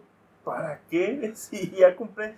Ya, sí, ya, tengo el juego ya, ni siquiera me estás dando lo que me prometiste. Llegó todo lleno de bugs. Sí, todo bugueado. Sí recuerdo haber leído la historia de cómo llegó. Que se supone que es online, ¿no? Ajá. Que literal dicen que toda la historia es oír radios, nada más. ¿Es que? Oír, radios. Así te pasas toda, toda la historia. Vamos con otra empresa que, que también los pobres hasta le pusieron el apodo de Bugisoft. Mm. Llegando con el Assassin's Creed. Assassin's Creed. El Unity prometía bastante y, los, los trailers pues se ven, No, pero pues es que Ubisoft tiene esa magia de hacer unos trailers bien preciosos. ¿No te acuerdas del Assassin's Creed 2? Hasta parecía película live action. Mira, del 1 al 2, el Brotherhood y el 3 no tengo quejas. Ellos pueden tener los bugs que quieran de vez en cuando y no tengo quejas porque me encantaron sus historias, gráficos. Bueno, las historias sí lo justifican. Pero, ya cuando vemos al Unity que ibas a no, sí, Francia y que podías controlar a cuatro personajes. Lo que hicieron estos mendigos es que supones que las reseñas de los, de los videojuegos salen una semana antes para las personas. Sí, para la prensa. Y que la gente pueda ver. Ah, estos liberaron la, la, la información 12 horas antes de las compras. Mm. La gente no le dio chance de leerlas ni de checarlas, ya estaban en, eh, ya estaban en, la repisa. Hasta que la gente lo empezó a jugar completamente lleno de... Era injugable ese juego. Era lento, los gráficos estaban horribles, había partes... Había algunos jugadores que ni siquiera lo, pudieron terminar porque había un bug que antes de entrar al, al final se te crashaba, siempre. Y es algo que no pudieron arreglar. Y otro que, que batalló, batalló, y ahorita ya es un free to play, fue el Destiny 2. Nuestros amigos de, de Bungie, después de que dejaron Halo y... bueno, no lo dejaron. Bueno, después de que los Después de que los corrieron, los corrió Microsoft, dilo como es, pues los corrieron. Eh, los compraron. Quisieron todo el jugo para ellos solos. Los corrieron a, nuestros amigos de Bungie y Activision los, los, los compró. Sacaron la, la franquicia de Destiny 2 Ah, igual era puro, pura transacciones en esos juegos. También tenía mucha falta de contenido. Tenías que gastar en DLCs para poder disfrutar bien la experiencia. Y a la gente no le gustó y hubo quejas, quejas, quejas, hasta que llegó el punto en el que Destiny, con la historia de Destiny 1, es totalmente free to play. Ya no tienes y, y pobrecita la gente que gastó, porque sí estaba carito. Incluyendo la, creo que ya está free to play con dos DLCs Creo, que, sí lo vi ahí en el, en el DLC no está liberado. Ahí lo vi en la tienda del Microsoft. Hablando de Bungie y de que fueron los creadores de Halo, quiero anotar acerca de esas secuelas. Las, las historias que desarrolló Bungie del Halo, pues el Halo 1, revolucionario en su época, ya sabes. Eh, para lo que revolucionó el multiplayer en, línea e, incluso en LAN, bien padre. el 2, el multiplayer en línea, sublime, lo mejor que pudimos tener en esa época para, para consola. Halo 3 para el Xbox 360. No, pues también para PC. El Combat Evolved y el 2 eran, eran también muy, muy pedidos en, los cibercafés. Y si tienes una computadora decente que lo corriera, mucha gente lo jugaba. Y el 3, hermosos gráficos, historia. Buena historia, hijo. Bien, machín, la historia del 3. El Halo Reach, ni se diga, yo creo que hasta la fecha es de los mejores valorados, de los más queridos por, por los fans. Halo Reach mejoró la dinámica, o sea, el gameplay. Se metió más estilos de juego, ya no nomás era voy a disparar, sino, ah, yo quiero ser más sigiloso, no yo quiero ser más este, ofensivo, más táctico. yo quiero ser más táctico y te da esa variedad que dices, hoy se agradece. Pero luego pasa ese, esos incidentes en donde, lo voy a parafrasear, yo creo que Microsoft ve que es muy rentable y dice, no, pues yo quiero todo para mí. Y le pasa el desarrollo a 343 Industries y nos los trae el Halo 4 con una historia decente tampoco voy a decir que es una historia chafa, eh, está decente.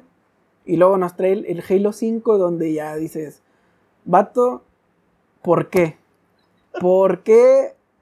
Si, si ya veníamos desde el 2000 o 2001 con una idea de lo que es el jefe maestro, ¿por qué nos metes estas nuevas ideas que a lo mejor hubieran funcionado en la historia del 3 para, para desviar las cosas? Pero ¿por qué hasta el 5? O sea, ¿por qué hasta el 5 me metes esta historia? Y es donde ya mucha gente, me incluyo yo, yo no lo, le perdí la fe y no lo he jugado. Y luego ahora Halo Infinite, oh, todo el hype, bien padre, perdonas que los gráficos se vean como del 2005, lo perdonamos porque dices, no, pues todavía no está completamente desarrollado. ¿Y qué es lo que nos hace Microsoft? pase de batalla en el multijugador. El multijugador va a ser free to play y va a ser una vil copia de todos los free to play que hay ahorita. Yo no sé cómo vaya a funcionar eso. Como fan de la saga, como Xboxer, me llama la atención la historia del juego.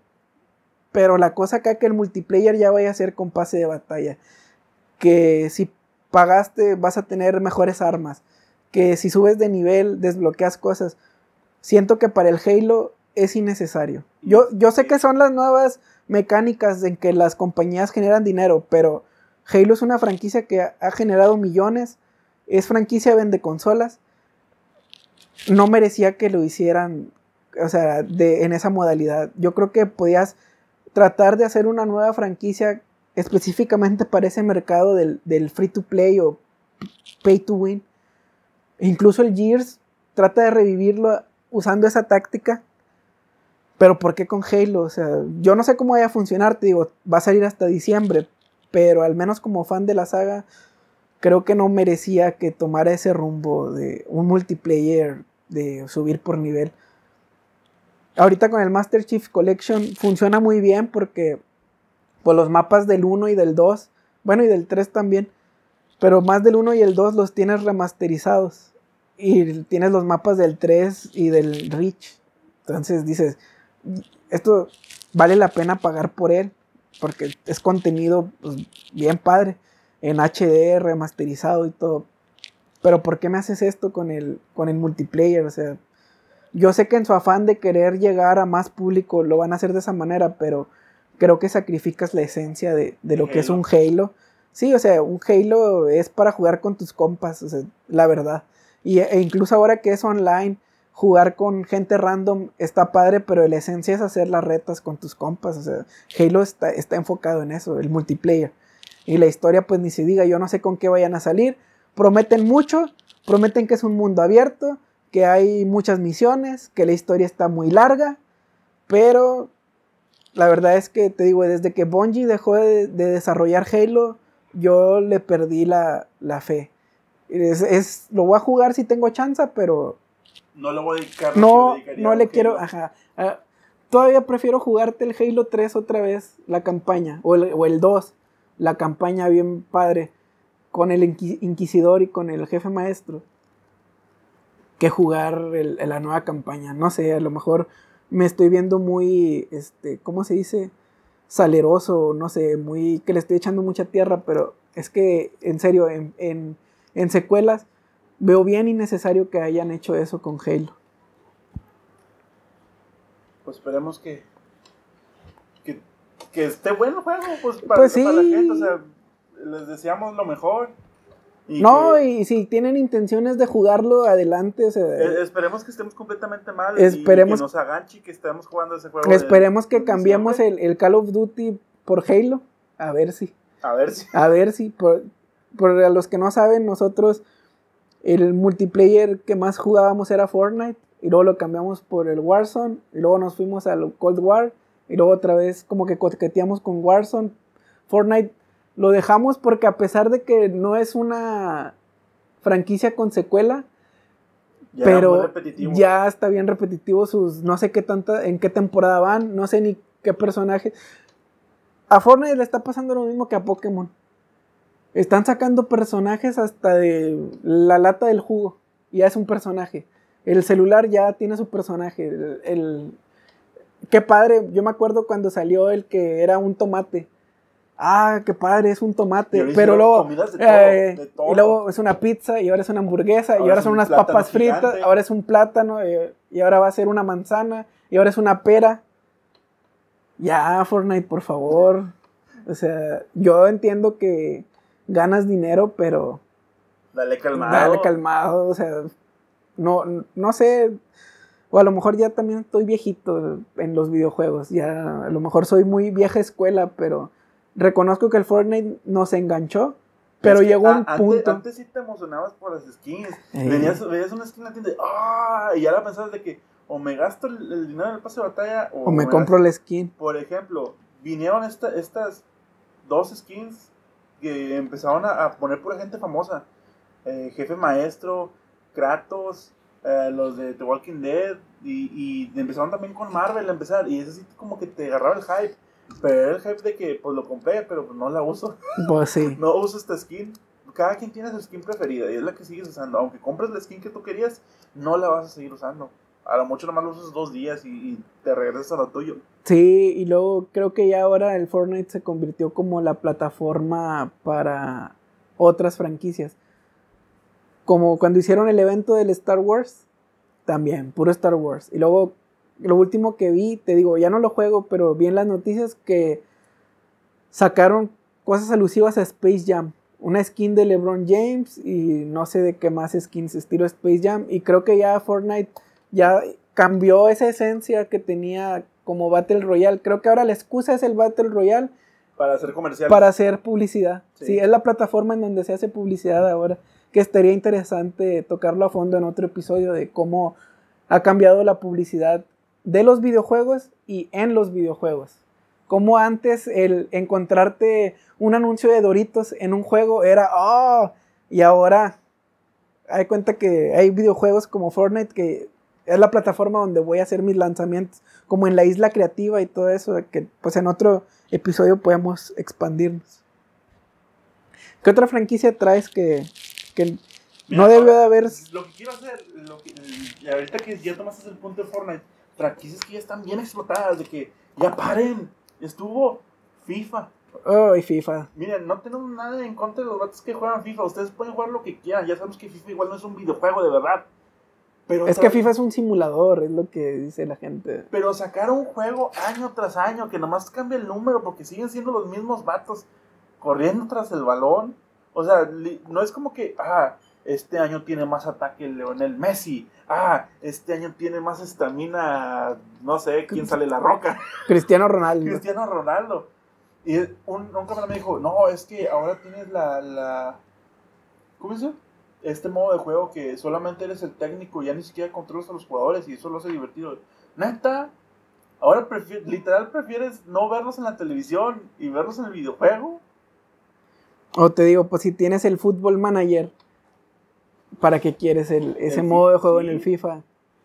Por cierto, Y- lo regalaron para Epic Games. Y está gratis en Game Pass, el FIFA 21. O sea, hasta ese nivel es de ya. Si lo compras, está bien, y si no, ahí te lo metemos hasta en la sopa. Y cada año está más Y caro. cada año está más caro, y la justificación es, es que ahora se ve más real. Pero yo tengo escuchando eso desde el FIFA 2007. Es que este año Ronaldinho, ahora sí se ve como Ronaldinho. Y haces la comparativa, ves las fotos del FIFA 2007 y dices, estábamos locos, como eh, esa cosa no es Ronaldinho, esa cosa no es Messi, o sea, incluso ahorita los ves y dudas de la capacidad de EA, dices, ese fue el mejor esfuerzo que pudieron dar, o sea, el Messi todo, la nariz toda chueca, Cristiano Ronaldo muy acartonado. Es que podemos discutir en cuestión de gameplay. FIFA no ha mejorado No, absolutamente nada. eh, hay cuenta, el FIFA que va ahorita es el 21, no le puedes y es- agregar nada. es- ¿Qué vas a poner? Pistolas, No, armas, a los y aparte- Power-ups. mejora la cuestión del, del manejo de los personajes, pero FIFA, yo creo que el FIFA 15 hasta la fecha es el, es el mismo manejo de personajes.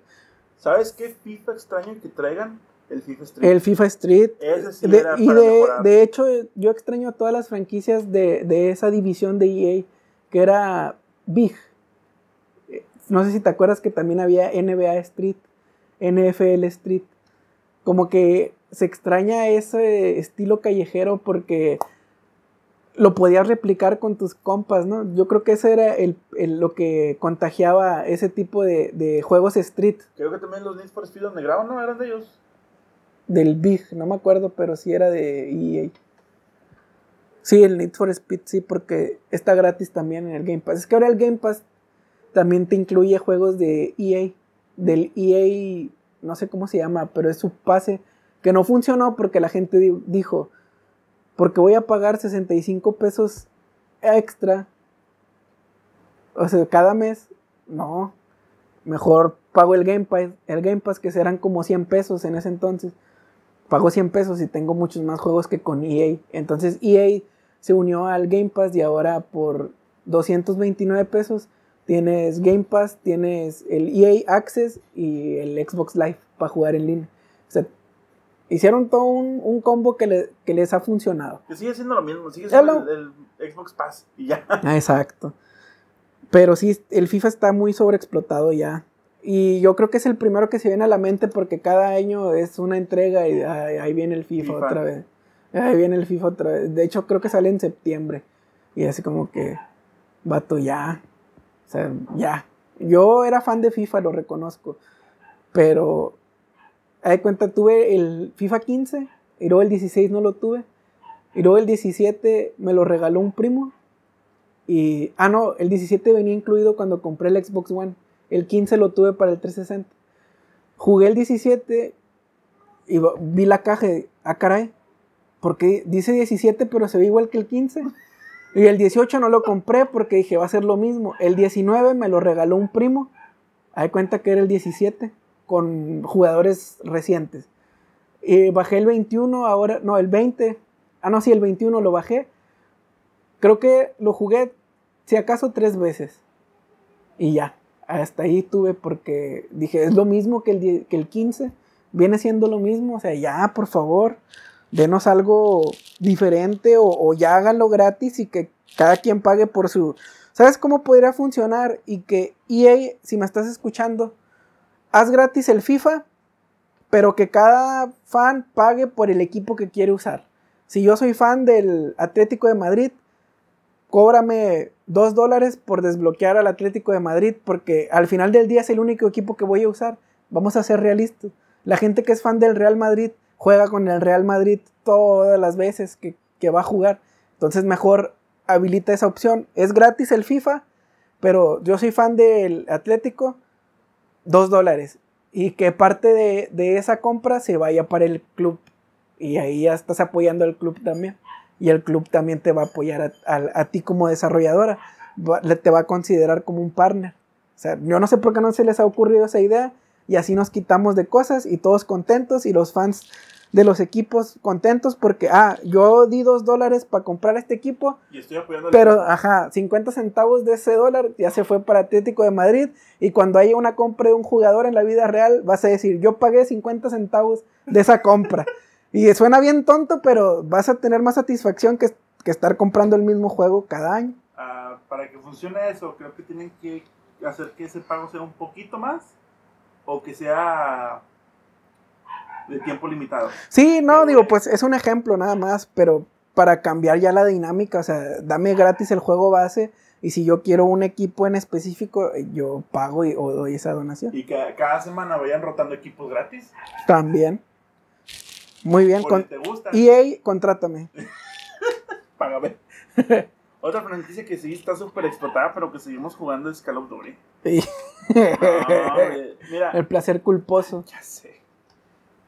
Antes, Call of Duty tenía dos, do- dos desarrolladoras y cada uno tenía un lapso de dos a tres años para sacar su juego, que era eh, Treyarch y Infinite, Infinite Ward, ¿no? Algo. Infinite Ward. Infinity, Infinity Ward. Infinity gracias. Ward. Era Infinity Ward. Y cada. Pues, Infinity Ward sacaba, por ejemplo, en el 2002 un juego. Luego pasaba un año en el 2003. Y en el 2004 eh, Activision ya sacaba el suyo. Y así se iban. Y luego, como les gustó el dinero, y decidieron meter a huevo una tercera. Que era Sledgehammer. Y órale, un, un Call of Duty por año. Por año. Ahora sí, te, te los puedo contar todos. Es Call of Duty 1, Call of Duty 2, Call of Duty 3, Call of Duty World at War, Modern Warfare 1, Modern Warfare 2, Modern Warfare 3, World War 2, ah, Infinite Warfare, Advanced, Advanced Warfare, Warfare. ah, Ghost. Ghost, los spin-off que no voy a comentar porque son de otras consolas, el Black Ops 1, Black Ops 2, Black Ops 3, Black Ops 4, Cold War, Warzone, Modern Warfare remasterizado y el reboot de Modern Warfare. Este último, el Cold War, no iba a salir por parte de, Treyarch. Iba a salir por parte de Sledgehammer. Pero fue tan poco el tiempo y tanto estrés que le dijeron, ¿saben qué? Esto es lo que tenemos hasta ahorita. Al jefe no le gustó. Ten Treyarch. Ahí tú termínalo. Por eso cuando empieza el Cold War, ves Sledgehammer, eh, Ravencrow, el otro desarrollador, Treyarch, y creo que también sale la nueva división del Infinite. Ah, sí, de, de Activision, ¿va? Sí.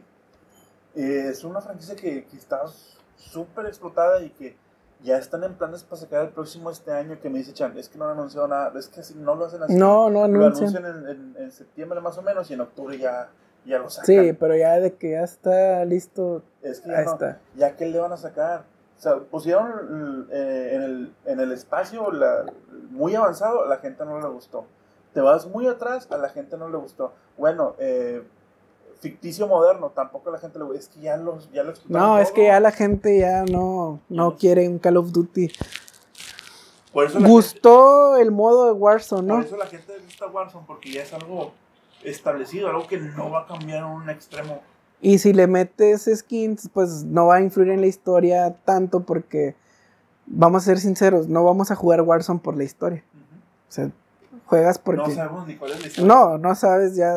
Y lo peor es que la, la, la historia de Warzone de ahorita va en conjunto al multiplayer de Cold De War. Cold Y así War. que no saben ni qué pedo, nomás ves los, las cinemáticas. Y las skins que se comparten. Sí. Y por favor, Activision, divide el pago. Eh, Black Ops 3, creo, podías comprar el juego base con multiplayer o juego base con zombies. Para lo que ustedes quieran. Y este no sé por qué no dividen el pago. Que- Tienes que comprar todo el juego. todo el juego. Todo el juego. Yo nada más quiero jugar zombies. Yo no quiero jugar multiplayer. Pero todavía no entienden, no, no saben que. Y, y zombies es de donde más le sacan dinero. Yo creo que Zombies es lo que mantiene vivo Ah, sí, el Call of Duty El- porque para los jugadores ya con historia, eh, o más bien ya de tiempo, el Zombies te gusta por la historia.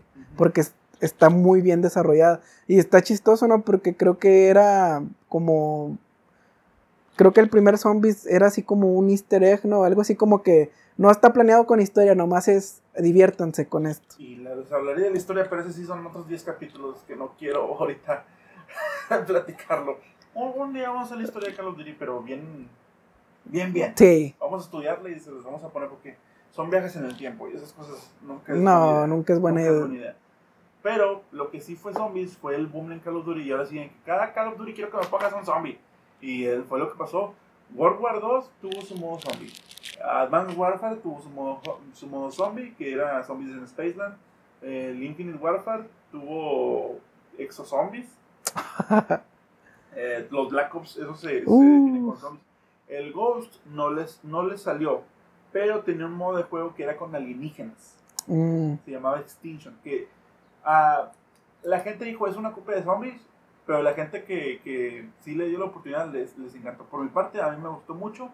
Mm, el problema con ese es que a fuerzas era de avanzar.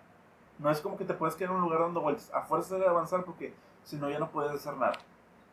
O sea, era como por eh, nivel, niveles o como ibas avanzando en, en una línea o como... Por áreas. Oh. No te puedes ya quedar en un lugar. No como en, en por ejemplo, en el que estamos jugando en el malware de, de Totten, que abres el mapa, pero pues tú te puedes quedar allá dando vueltas, yo me puedo quedar aquí dando vueltas y el otro se puede quedar aquí. No, aquí es avanza, te caes de todos lados. No puedes quedarte en un lugar dando vueltas. Ok. Y por eso siento que tienen que darle un pequeño respiro a Call of Duty. Ya son demasiados como Battlefield. Ellos sí se llevan las cosas con calma. Se tardan sus años en, en sacar. Acaban de sacar el tráiler del nuevo que van a sacar, eh, que es su segundo intento de Battle Royale gratis. Y se ve que va a estar bien chido, porque ahí sí. Ellos, ellos ya no van a tener con historia. Tú mételes de todo, combínales de todo y órale. Sí, pues ya saben que la, la, gente lo que quiere. En estos días, la gente que va a gastar en, en un shooter es: vengo del jale, tengo dos horas para jugar con mis compas, dame algo ya. No quiero historia, no quiero, quiero jugar ya dame nomás unas tres o cuatro opciones. Yo quiero jugar franco, yo quiero jugar con ametralladora, yo con fusil de asalto, yo con cuchillo y ya. Pero no me metas otras cosas. Y dame la oportunidad de comprar skins. Sí, de gastar mi dinero que gano con, como adulto. Oiga, señor, ¿y su hijo está bien? Pues jura que, eh, jura que juega un juego gratis y le gasta dinero. Y la otra franquicia super explotada, Mario Bros. Mario, Mario. Creo que Mario Bros. es la franquicia super mega explotada que ha estado en todo. En todo, y eso sí no te los puedo mencionar. Ya, ya ha hecho de todo. Ha jugado tenis, los Juegos Olímpicos, fútbol, béisbol, juegos de, de, de, escribir en el teclado, Mario Missing para poder leer en inglés nada más ha sido casa, bueno, no fue Mario, pero ha sido cazafantasmas, es plomero, carpintero, ha jugado juegos de mesa, ha estado en el espacio. no, sé qué más me falta. Juegos de go uh, no sé qué me falte, Manu. No, pues en el Smash también. Ha sido peleador, eh, los ha sido sombrerero. Yo, eso es nada más hablando de videojuegos, pero luego su imagen es demasiado comercial. Explotado, cereal, cereales, juguetes, calzones, calcetines, ropa, playeras, gorras, muñecos, parques temáticos.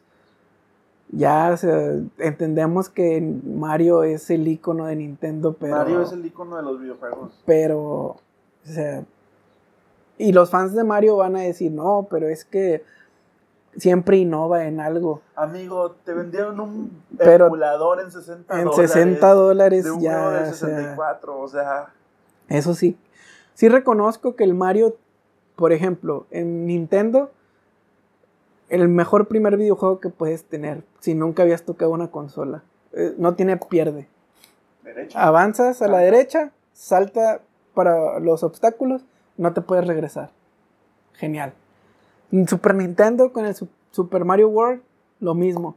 Puedes usar todos los botones, aprendes a. Sin, ese, sin verte comprometido en el gameplay. Por ejemplo, no es un juego de peleas que si no le picaste un botón ya no armaste el combo y te estresas. No, en Super Mario World, ah, mira, con este botón, cuando estás grande, haces esta acción. Con esta otra haces esto otro, pero si no la haces, no te va a pasar nada porque como quiera puedes completar el nivel. Y te ayuda en eso.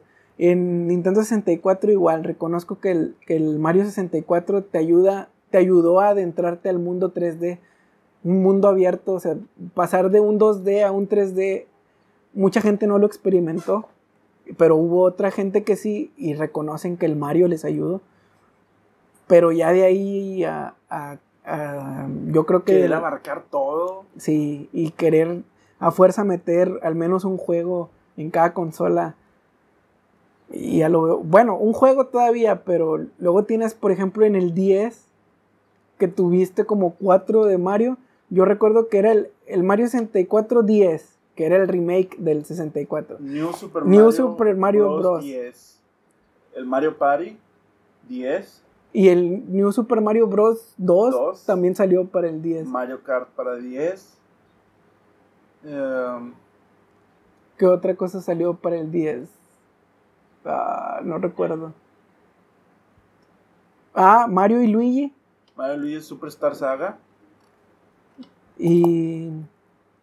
¿Qué más? Bueno, el caso es que nomás ahorita son seis juegos en una sola consola. Deja tú, también tenía consola virtual el 3DS. Y son más de mm. Mario Bros. No, ya. Me dio risa porque el otro día Eric, te digo que él es fan de, Legend of Zelda. Y le mandé una foto que en, una tienda departamental tenían el Game Watch que trae el Super Mario Bros. O sea, sacaron esa edición de un Game Watch con Mario Bros. Y le dije, está a buen precio porque aparte es coleccionista. Y me dice, no, esa basura está sobrevalorada. Dijo eso. Y luego ahora en el E3 anunciaron el, el Game Watch de Zelda. Y le dije, no me dijiste que era una basura sobrevalorada el Game Watch y dice, es que este es de Zelda. le digo, es lo mismo, es lo mismo, le digo, es lo mismo. No más que hay gente que pues sí ve al Mario todavía como lo máximo de, la historia. De hecho, yo creo que apenas ahorita tiene unos pocos años que las mamás ya no les dicen el Nintendo a los, videojuegos, ¿no? Porque yo me acuerdo que no importaba si era un Play, si era un Xbox o lo que fuera, está jugando el Nintendo, decían las mamás. Y yo creo que era también en parte a, que Mario era muy popular, o sea, el juego del Mario. Hasta ahorita lo puedes ver, o sea, los niños. caricaturas, ¿no? Apenas te iba a decir. Series live action, la película. La película. va a ser otro tema. Y hasta para fiestas infantiles. O sea, yo creo que el, que el Mario sobreexplotado su imagen a, a, más no puede. Yo creo que Mario puede estar a la par de la Coca-Cola, de, de un icono de nuestra cultura que cualquier persona puede reconocer. Y si eso ya no te dice mucho, pues déjame decirte que eres un fanboy de, de Nintendo. Si tú dices, no, pero es que es diferente porque ahora tenemos naves de F0 en el Mario Kart. O sea, otro Mario Kart. Sí, en su tiempo, qué padre, pero hasta el Chavo Kart, o sea, hasta el Chavo tuvo un, Mario, o sea, una versión de carritos. Ya, o sea, déjalo en donde están y... Yo entiendo que las compañías de videojuegos son empresas y su fin es generar dinero.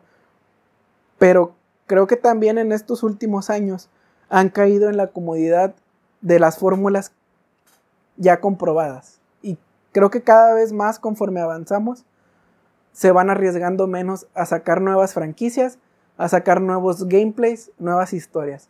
Creo que ya es a lo fácil. Ah, ahí viene otra consola de Nintendo, eh, métele un Mario, métele un Zelda y métele un Pokémon, de por lo menos. Ahí viene una nueva Xbox, ah, métele un Halo, métele un Gears y métele algo de Rare, para que se acuerden que lo compramos, sí, que lo compramos nosotros. Entonces, digo, me gustan los videojuegos como entretenimiento, pero también las compañías deberían de preocuparse en sacar nuevas historias. Los catálogos de antes del Super Nintendo estaba Ahorita la gente solamente reconoce Activision por Call of Duty, pero esos ratos sacaban juegos de videojuegos.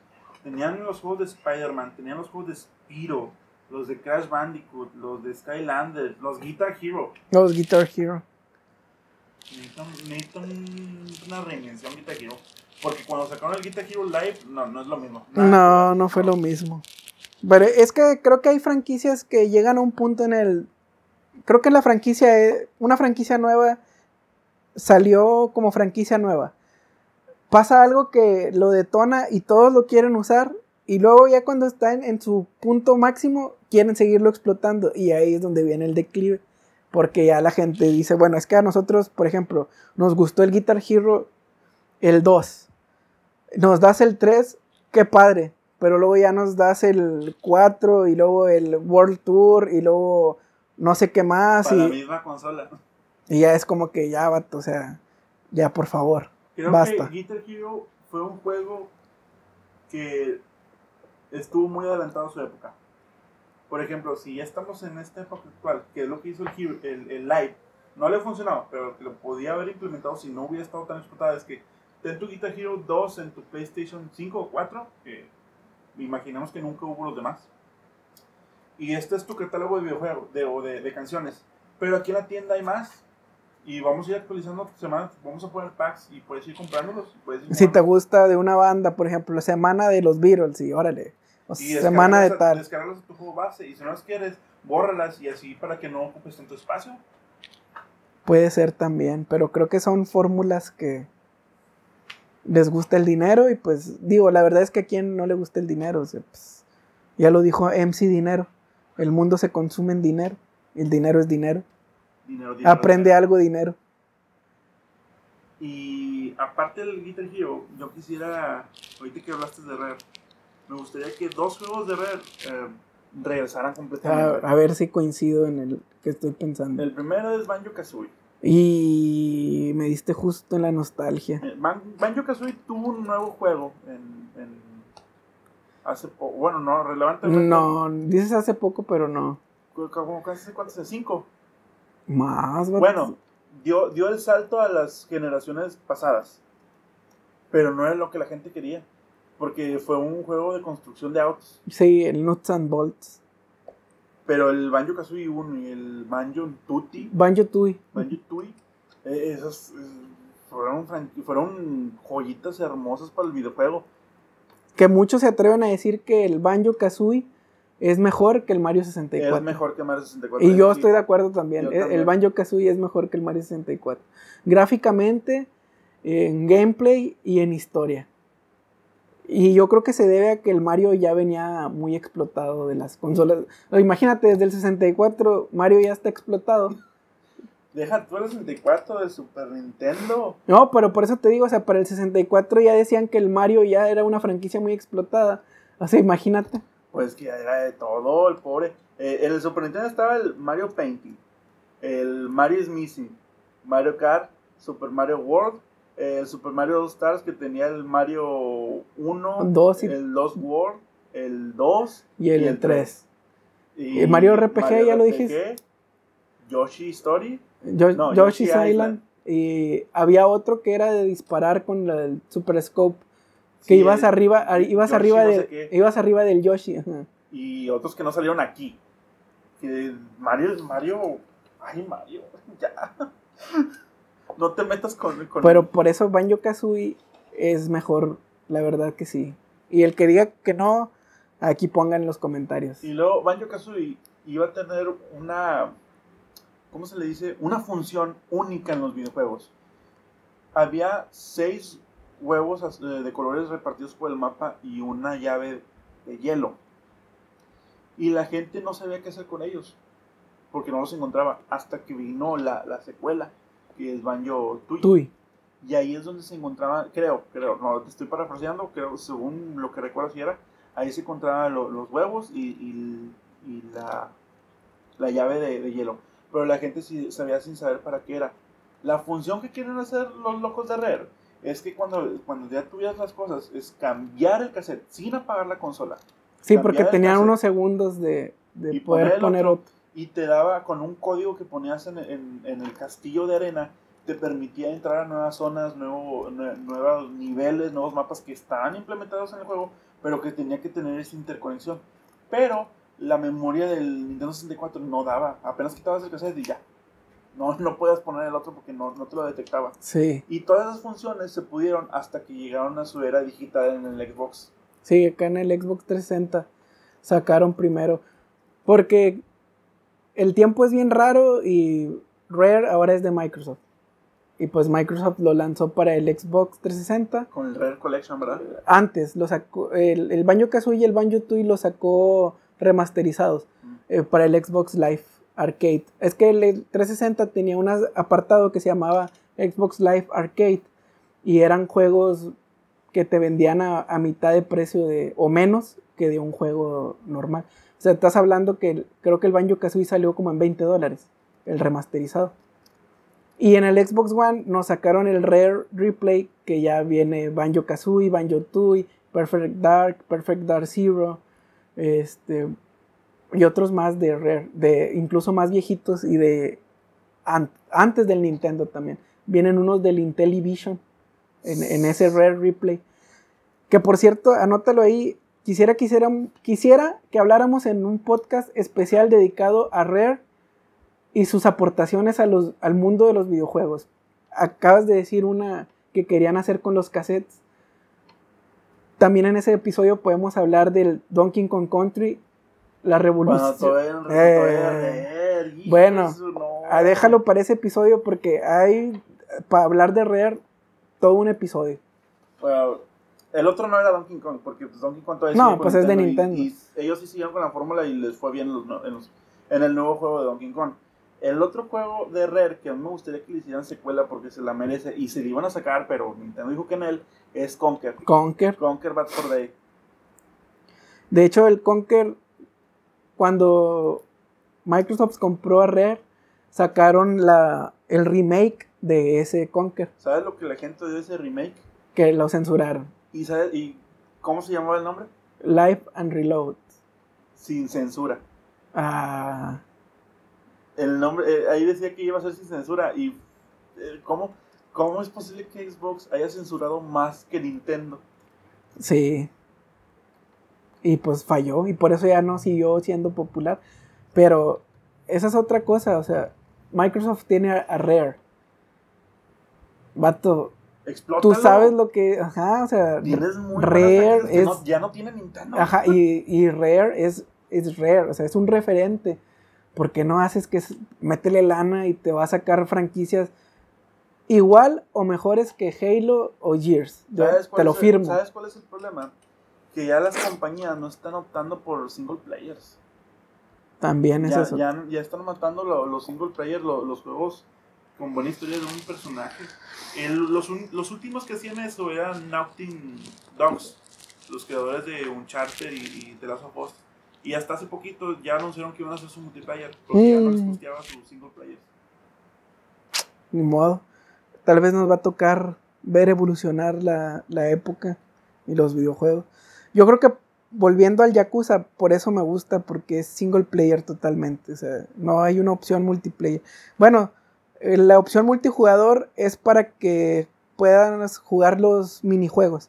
Tiene un minijuego de béisbol, de golf y de las maquinitas. Sí, pero la historia Pero pues es no afecta a la historia. Y bueno, Pues ¿Qué más eso, tenemos? pues, eh, ya abarcamos todo, según yo. No sé si tengas algo más que aportar a nuestro episodio del día de hoy. Pues que hay franquicias que con tres juegos es suficiente para que marquen la- el colectivo gamer como Airbound. Y hay otras franquicias que ves innecesario que hagan de más, como Mario. Por favor, Nintendo, ya nada más dedícate a sacar un Mario por consola. Por favor, o sea, por favor. O si vas a sacar remakes, no los vendas a precio de un juego nuevo porque ni siquiera te tomaste la molestia de reprogramar el videojuego para la nueva consola. De plano un emulador en 60 dólares. mm. Y ahora los coleccionistas sabrán. Pero es que es limitado. ¿eh? Esa es la estrategia que siempre le ha funcionado a Nintendo. Es que está a precio completo, pero nomás hicieron 10 mil. Y, yo, y yo no me quiero quedar fuera. No es cierto. Siempre dicen que son poquitas copias, pero al final, ah, es que este año vendimos un millón de copias. No, que nada más sean 10 mil.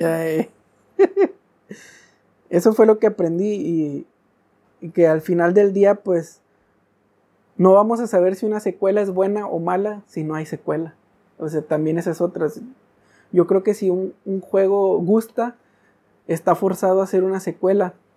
Pero creo que ahí es donde lleva su condenación. En donde, si un juego te gustó tanto que quieres que haya una secuela y la hacen, la expectativa va a ser de o supera lo que ya jugamos o no nos va a gustar. Creo, creo que esa es la postura en general que cuando un juego gusta mucho tiene un reto muy difícil o, muere gustando o se vive lo suficiente para convertirse en basura. Por mi último punto es, hay juegos que cada uno, o sea, la primera, segunda, tercera parte, tiene su final. Cuando un juego le da su final, ya no le haga secuela. Si no le vas a mejorar absolutamente nada no es nada necesario y a la gente no la vas a tener contenta. Si le vas a dar un final en el primer juego, dáselo, ya no hay necesidad de alargar la historia. Y por favor, terminen Metroid. Sí. Ya saquen Metroid, Metroid Prime 4 para los que sí les gustó el Metroid Prime. Y esperemos que el single player no muera.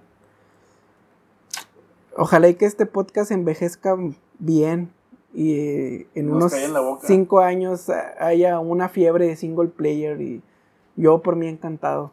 Y que regresen estos juegos que tanto extrañamos. O que nos den nuevas propuestas, pero en verdad que sean nuevas, no el Call of Duty 29. Por ejemplo, ¿sabes qué vaya a regresar gratis para los celulares? Contra. Ah, el Contra. Eso, eso es lo que queremos. Sí, cierto. Muy buen cierre. Bueno, mano. Pues ya estamos. concluimos. Fue un gusto estar otra, otra semana contigo.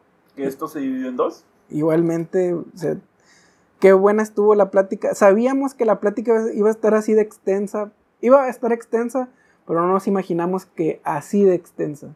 Desde que empezamos a compartir nuestras notas dijimos, se va a llevar tiempo, pero dos partes de un mismo episodio yo creo que y no abarcamos todas las franquicias que tienen, que tienen sagas. No, no, no, entonces nada más hablamos de, de los poquitos que hemos jugado, porque todavía hay bastantes. Así que si ustedes también tienen una franquicia que hayan jugado o que tengan referencia que sus secuelas echaron a perder la franquicia, anótenla o secuelas que mejoraron la franquicia, pues también coméntenlas. Ya saben, pueden comentar en el Facebook o en YouTube.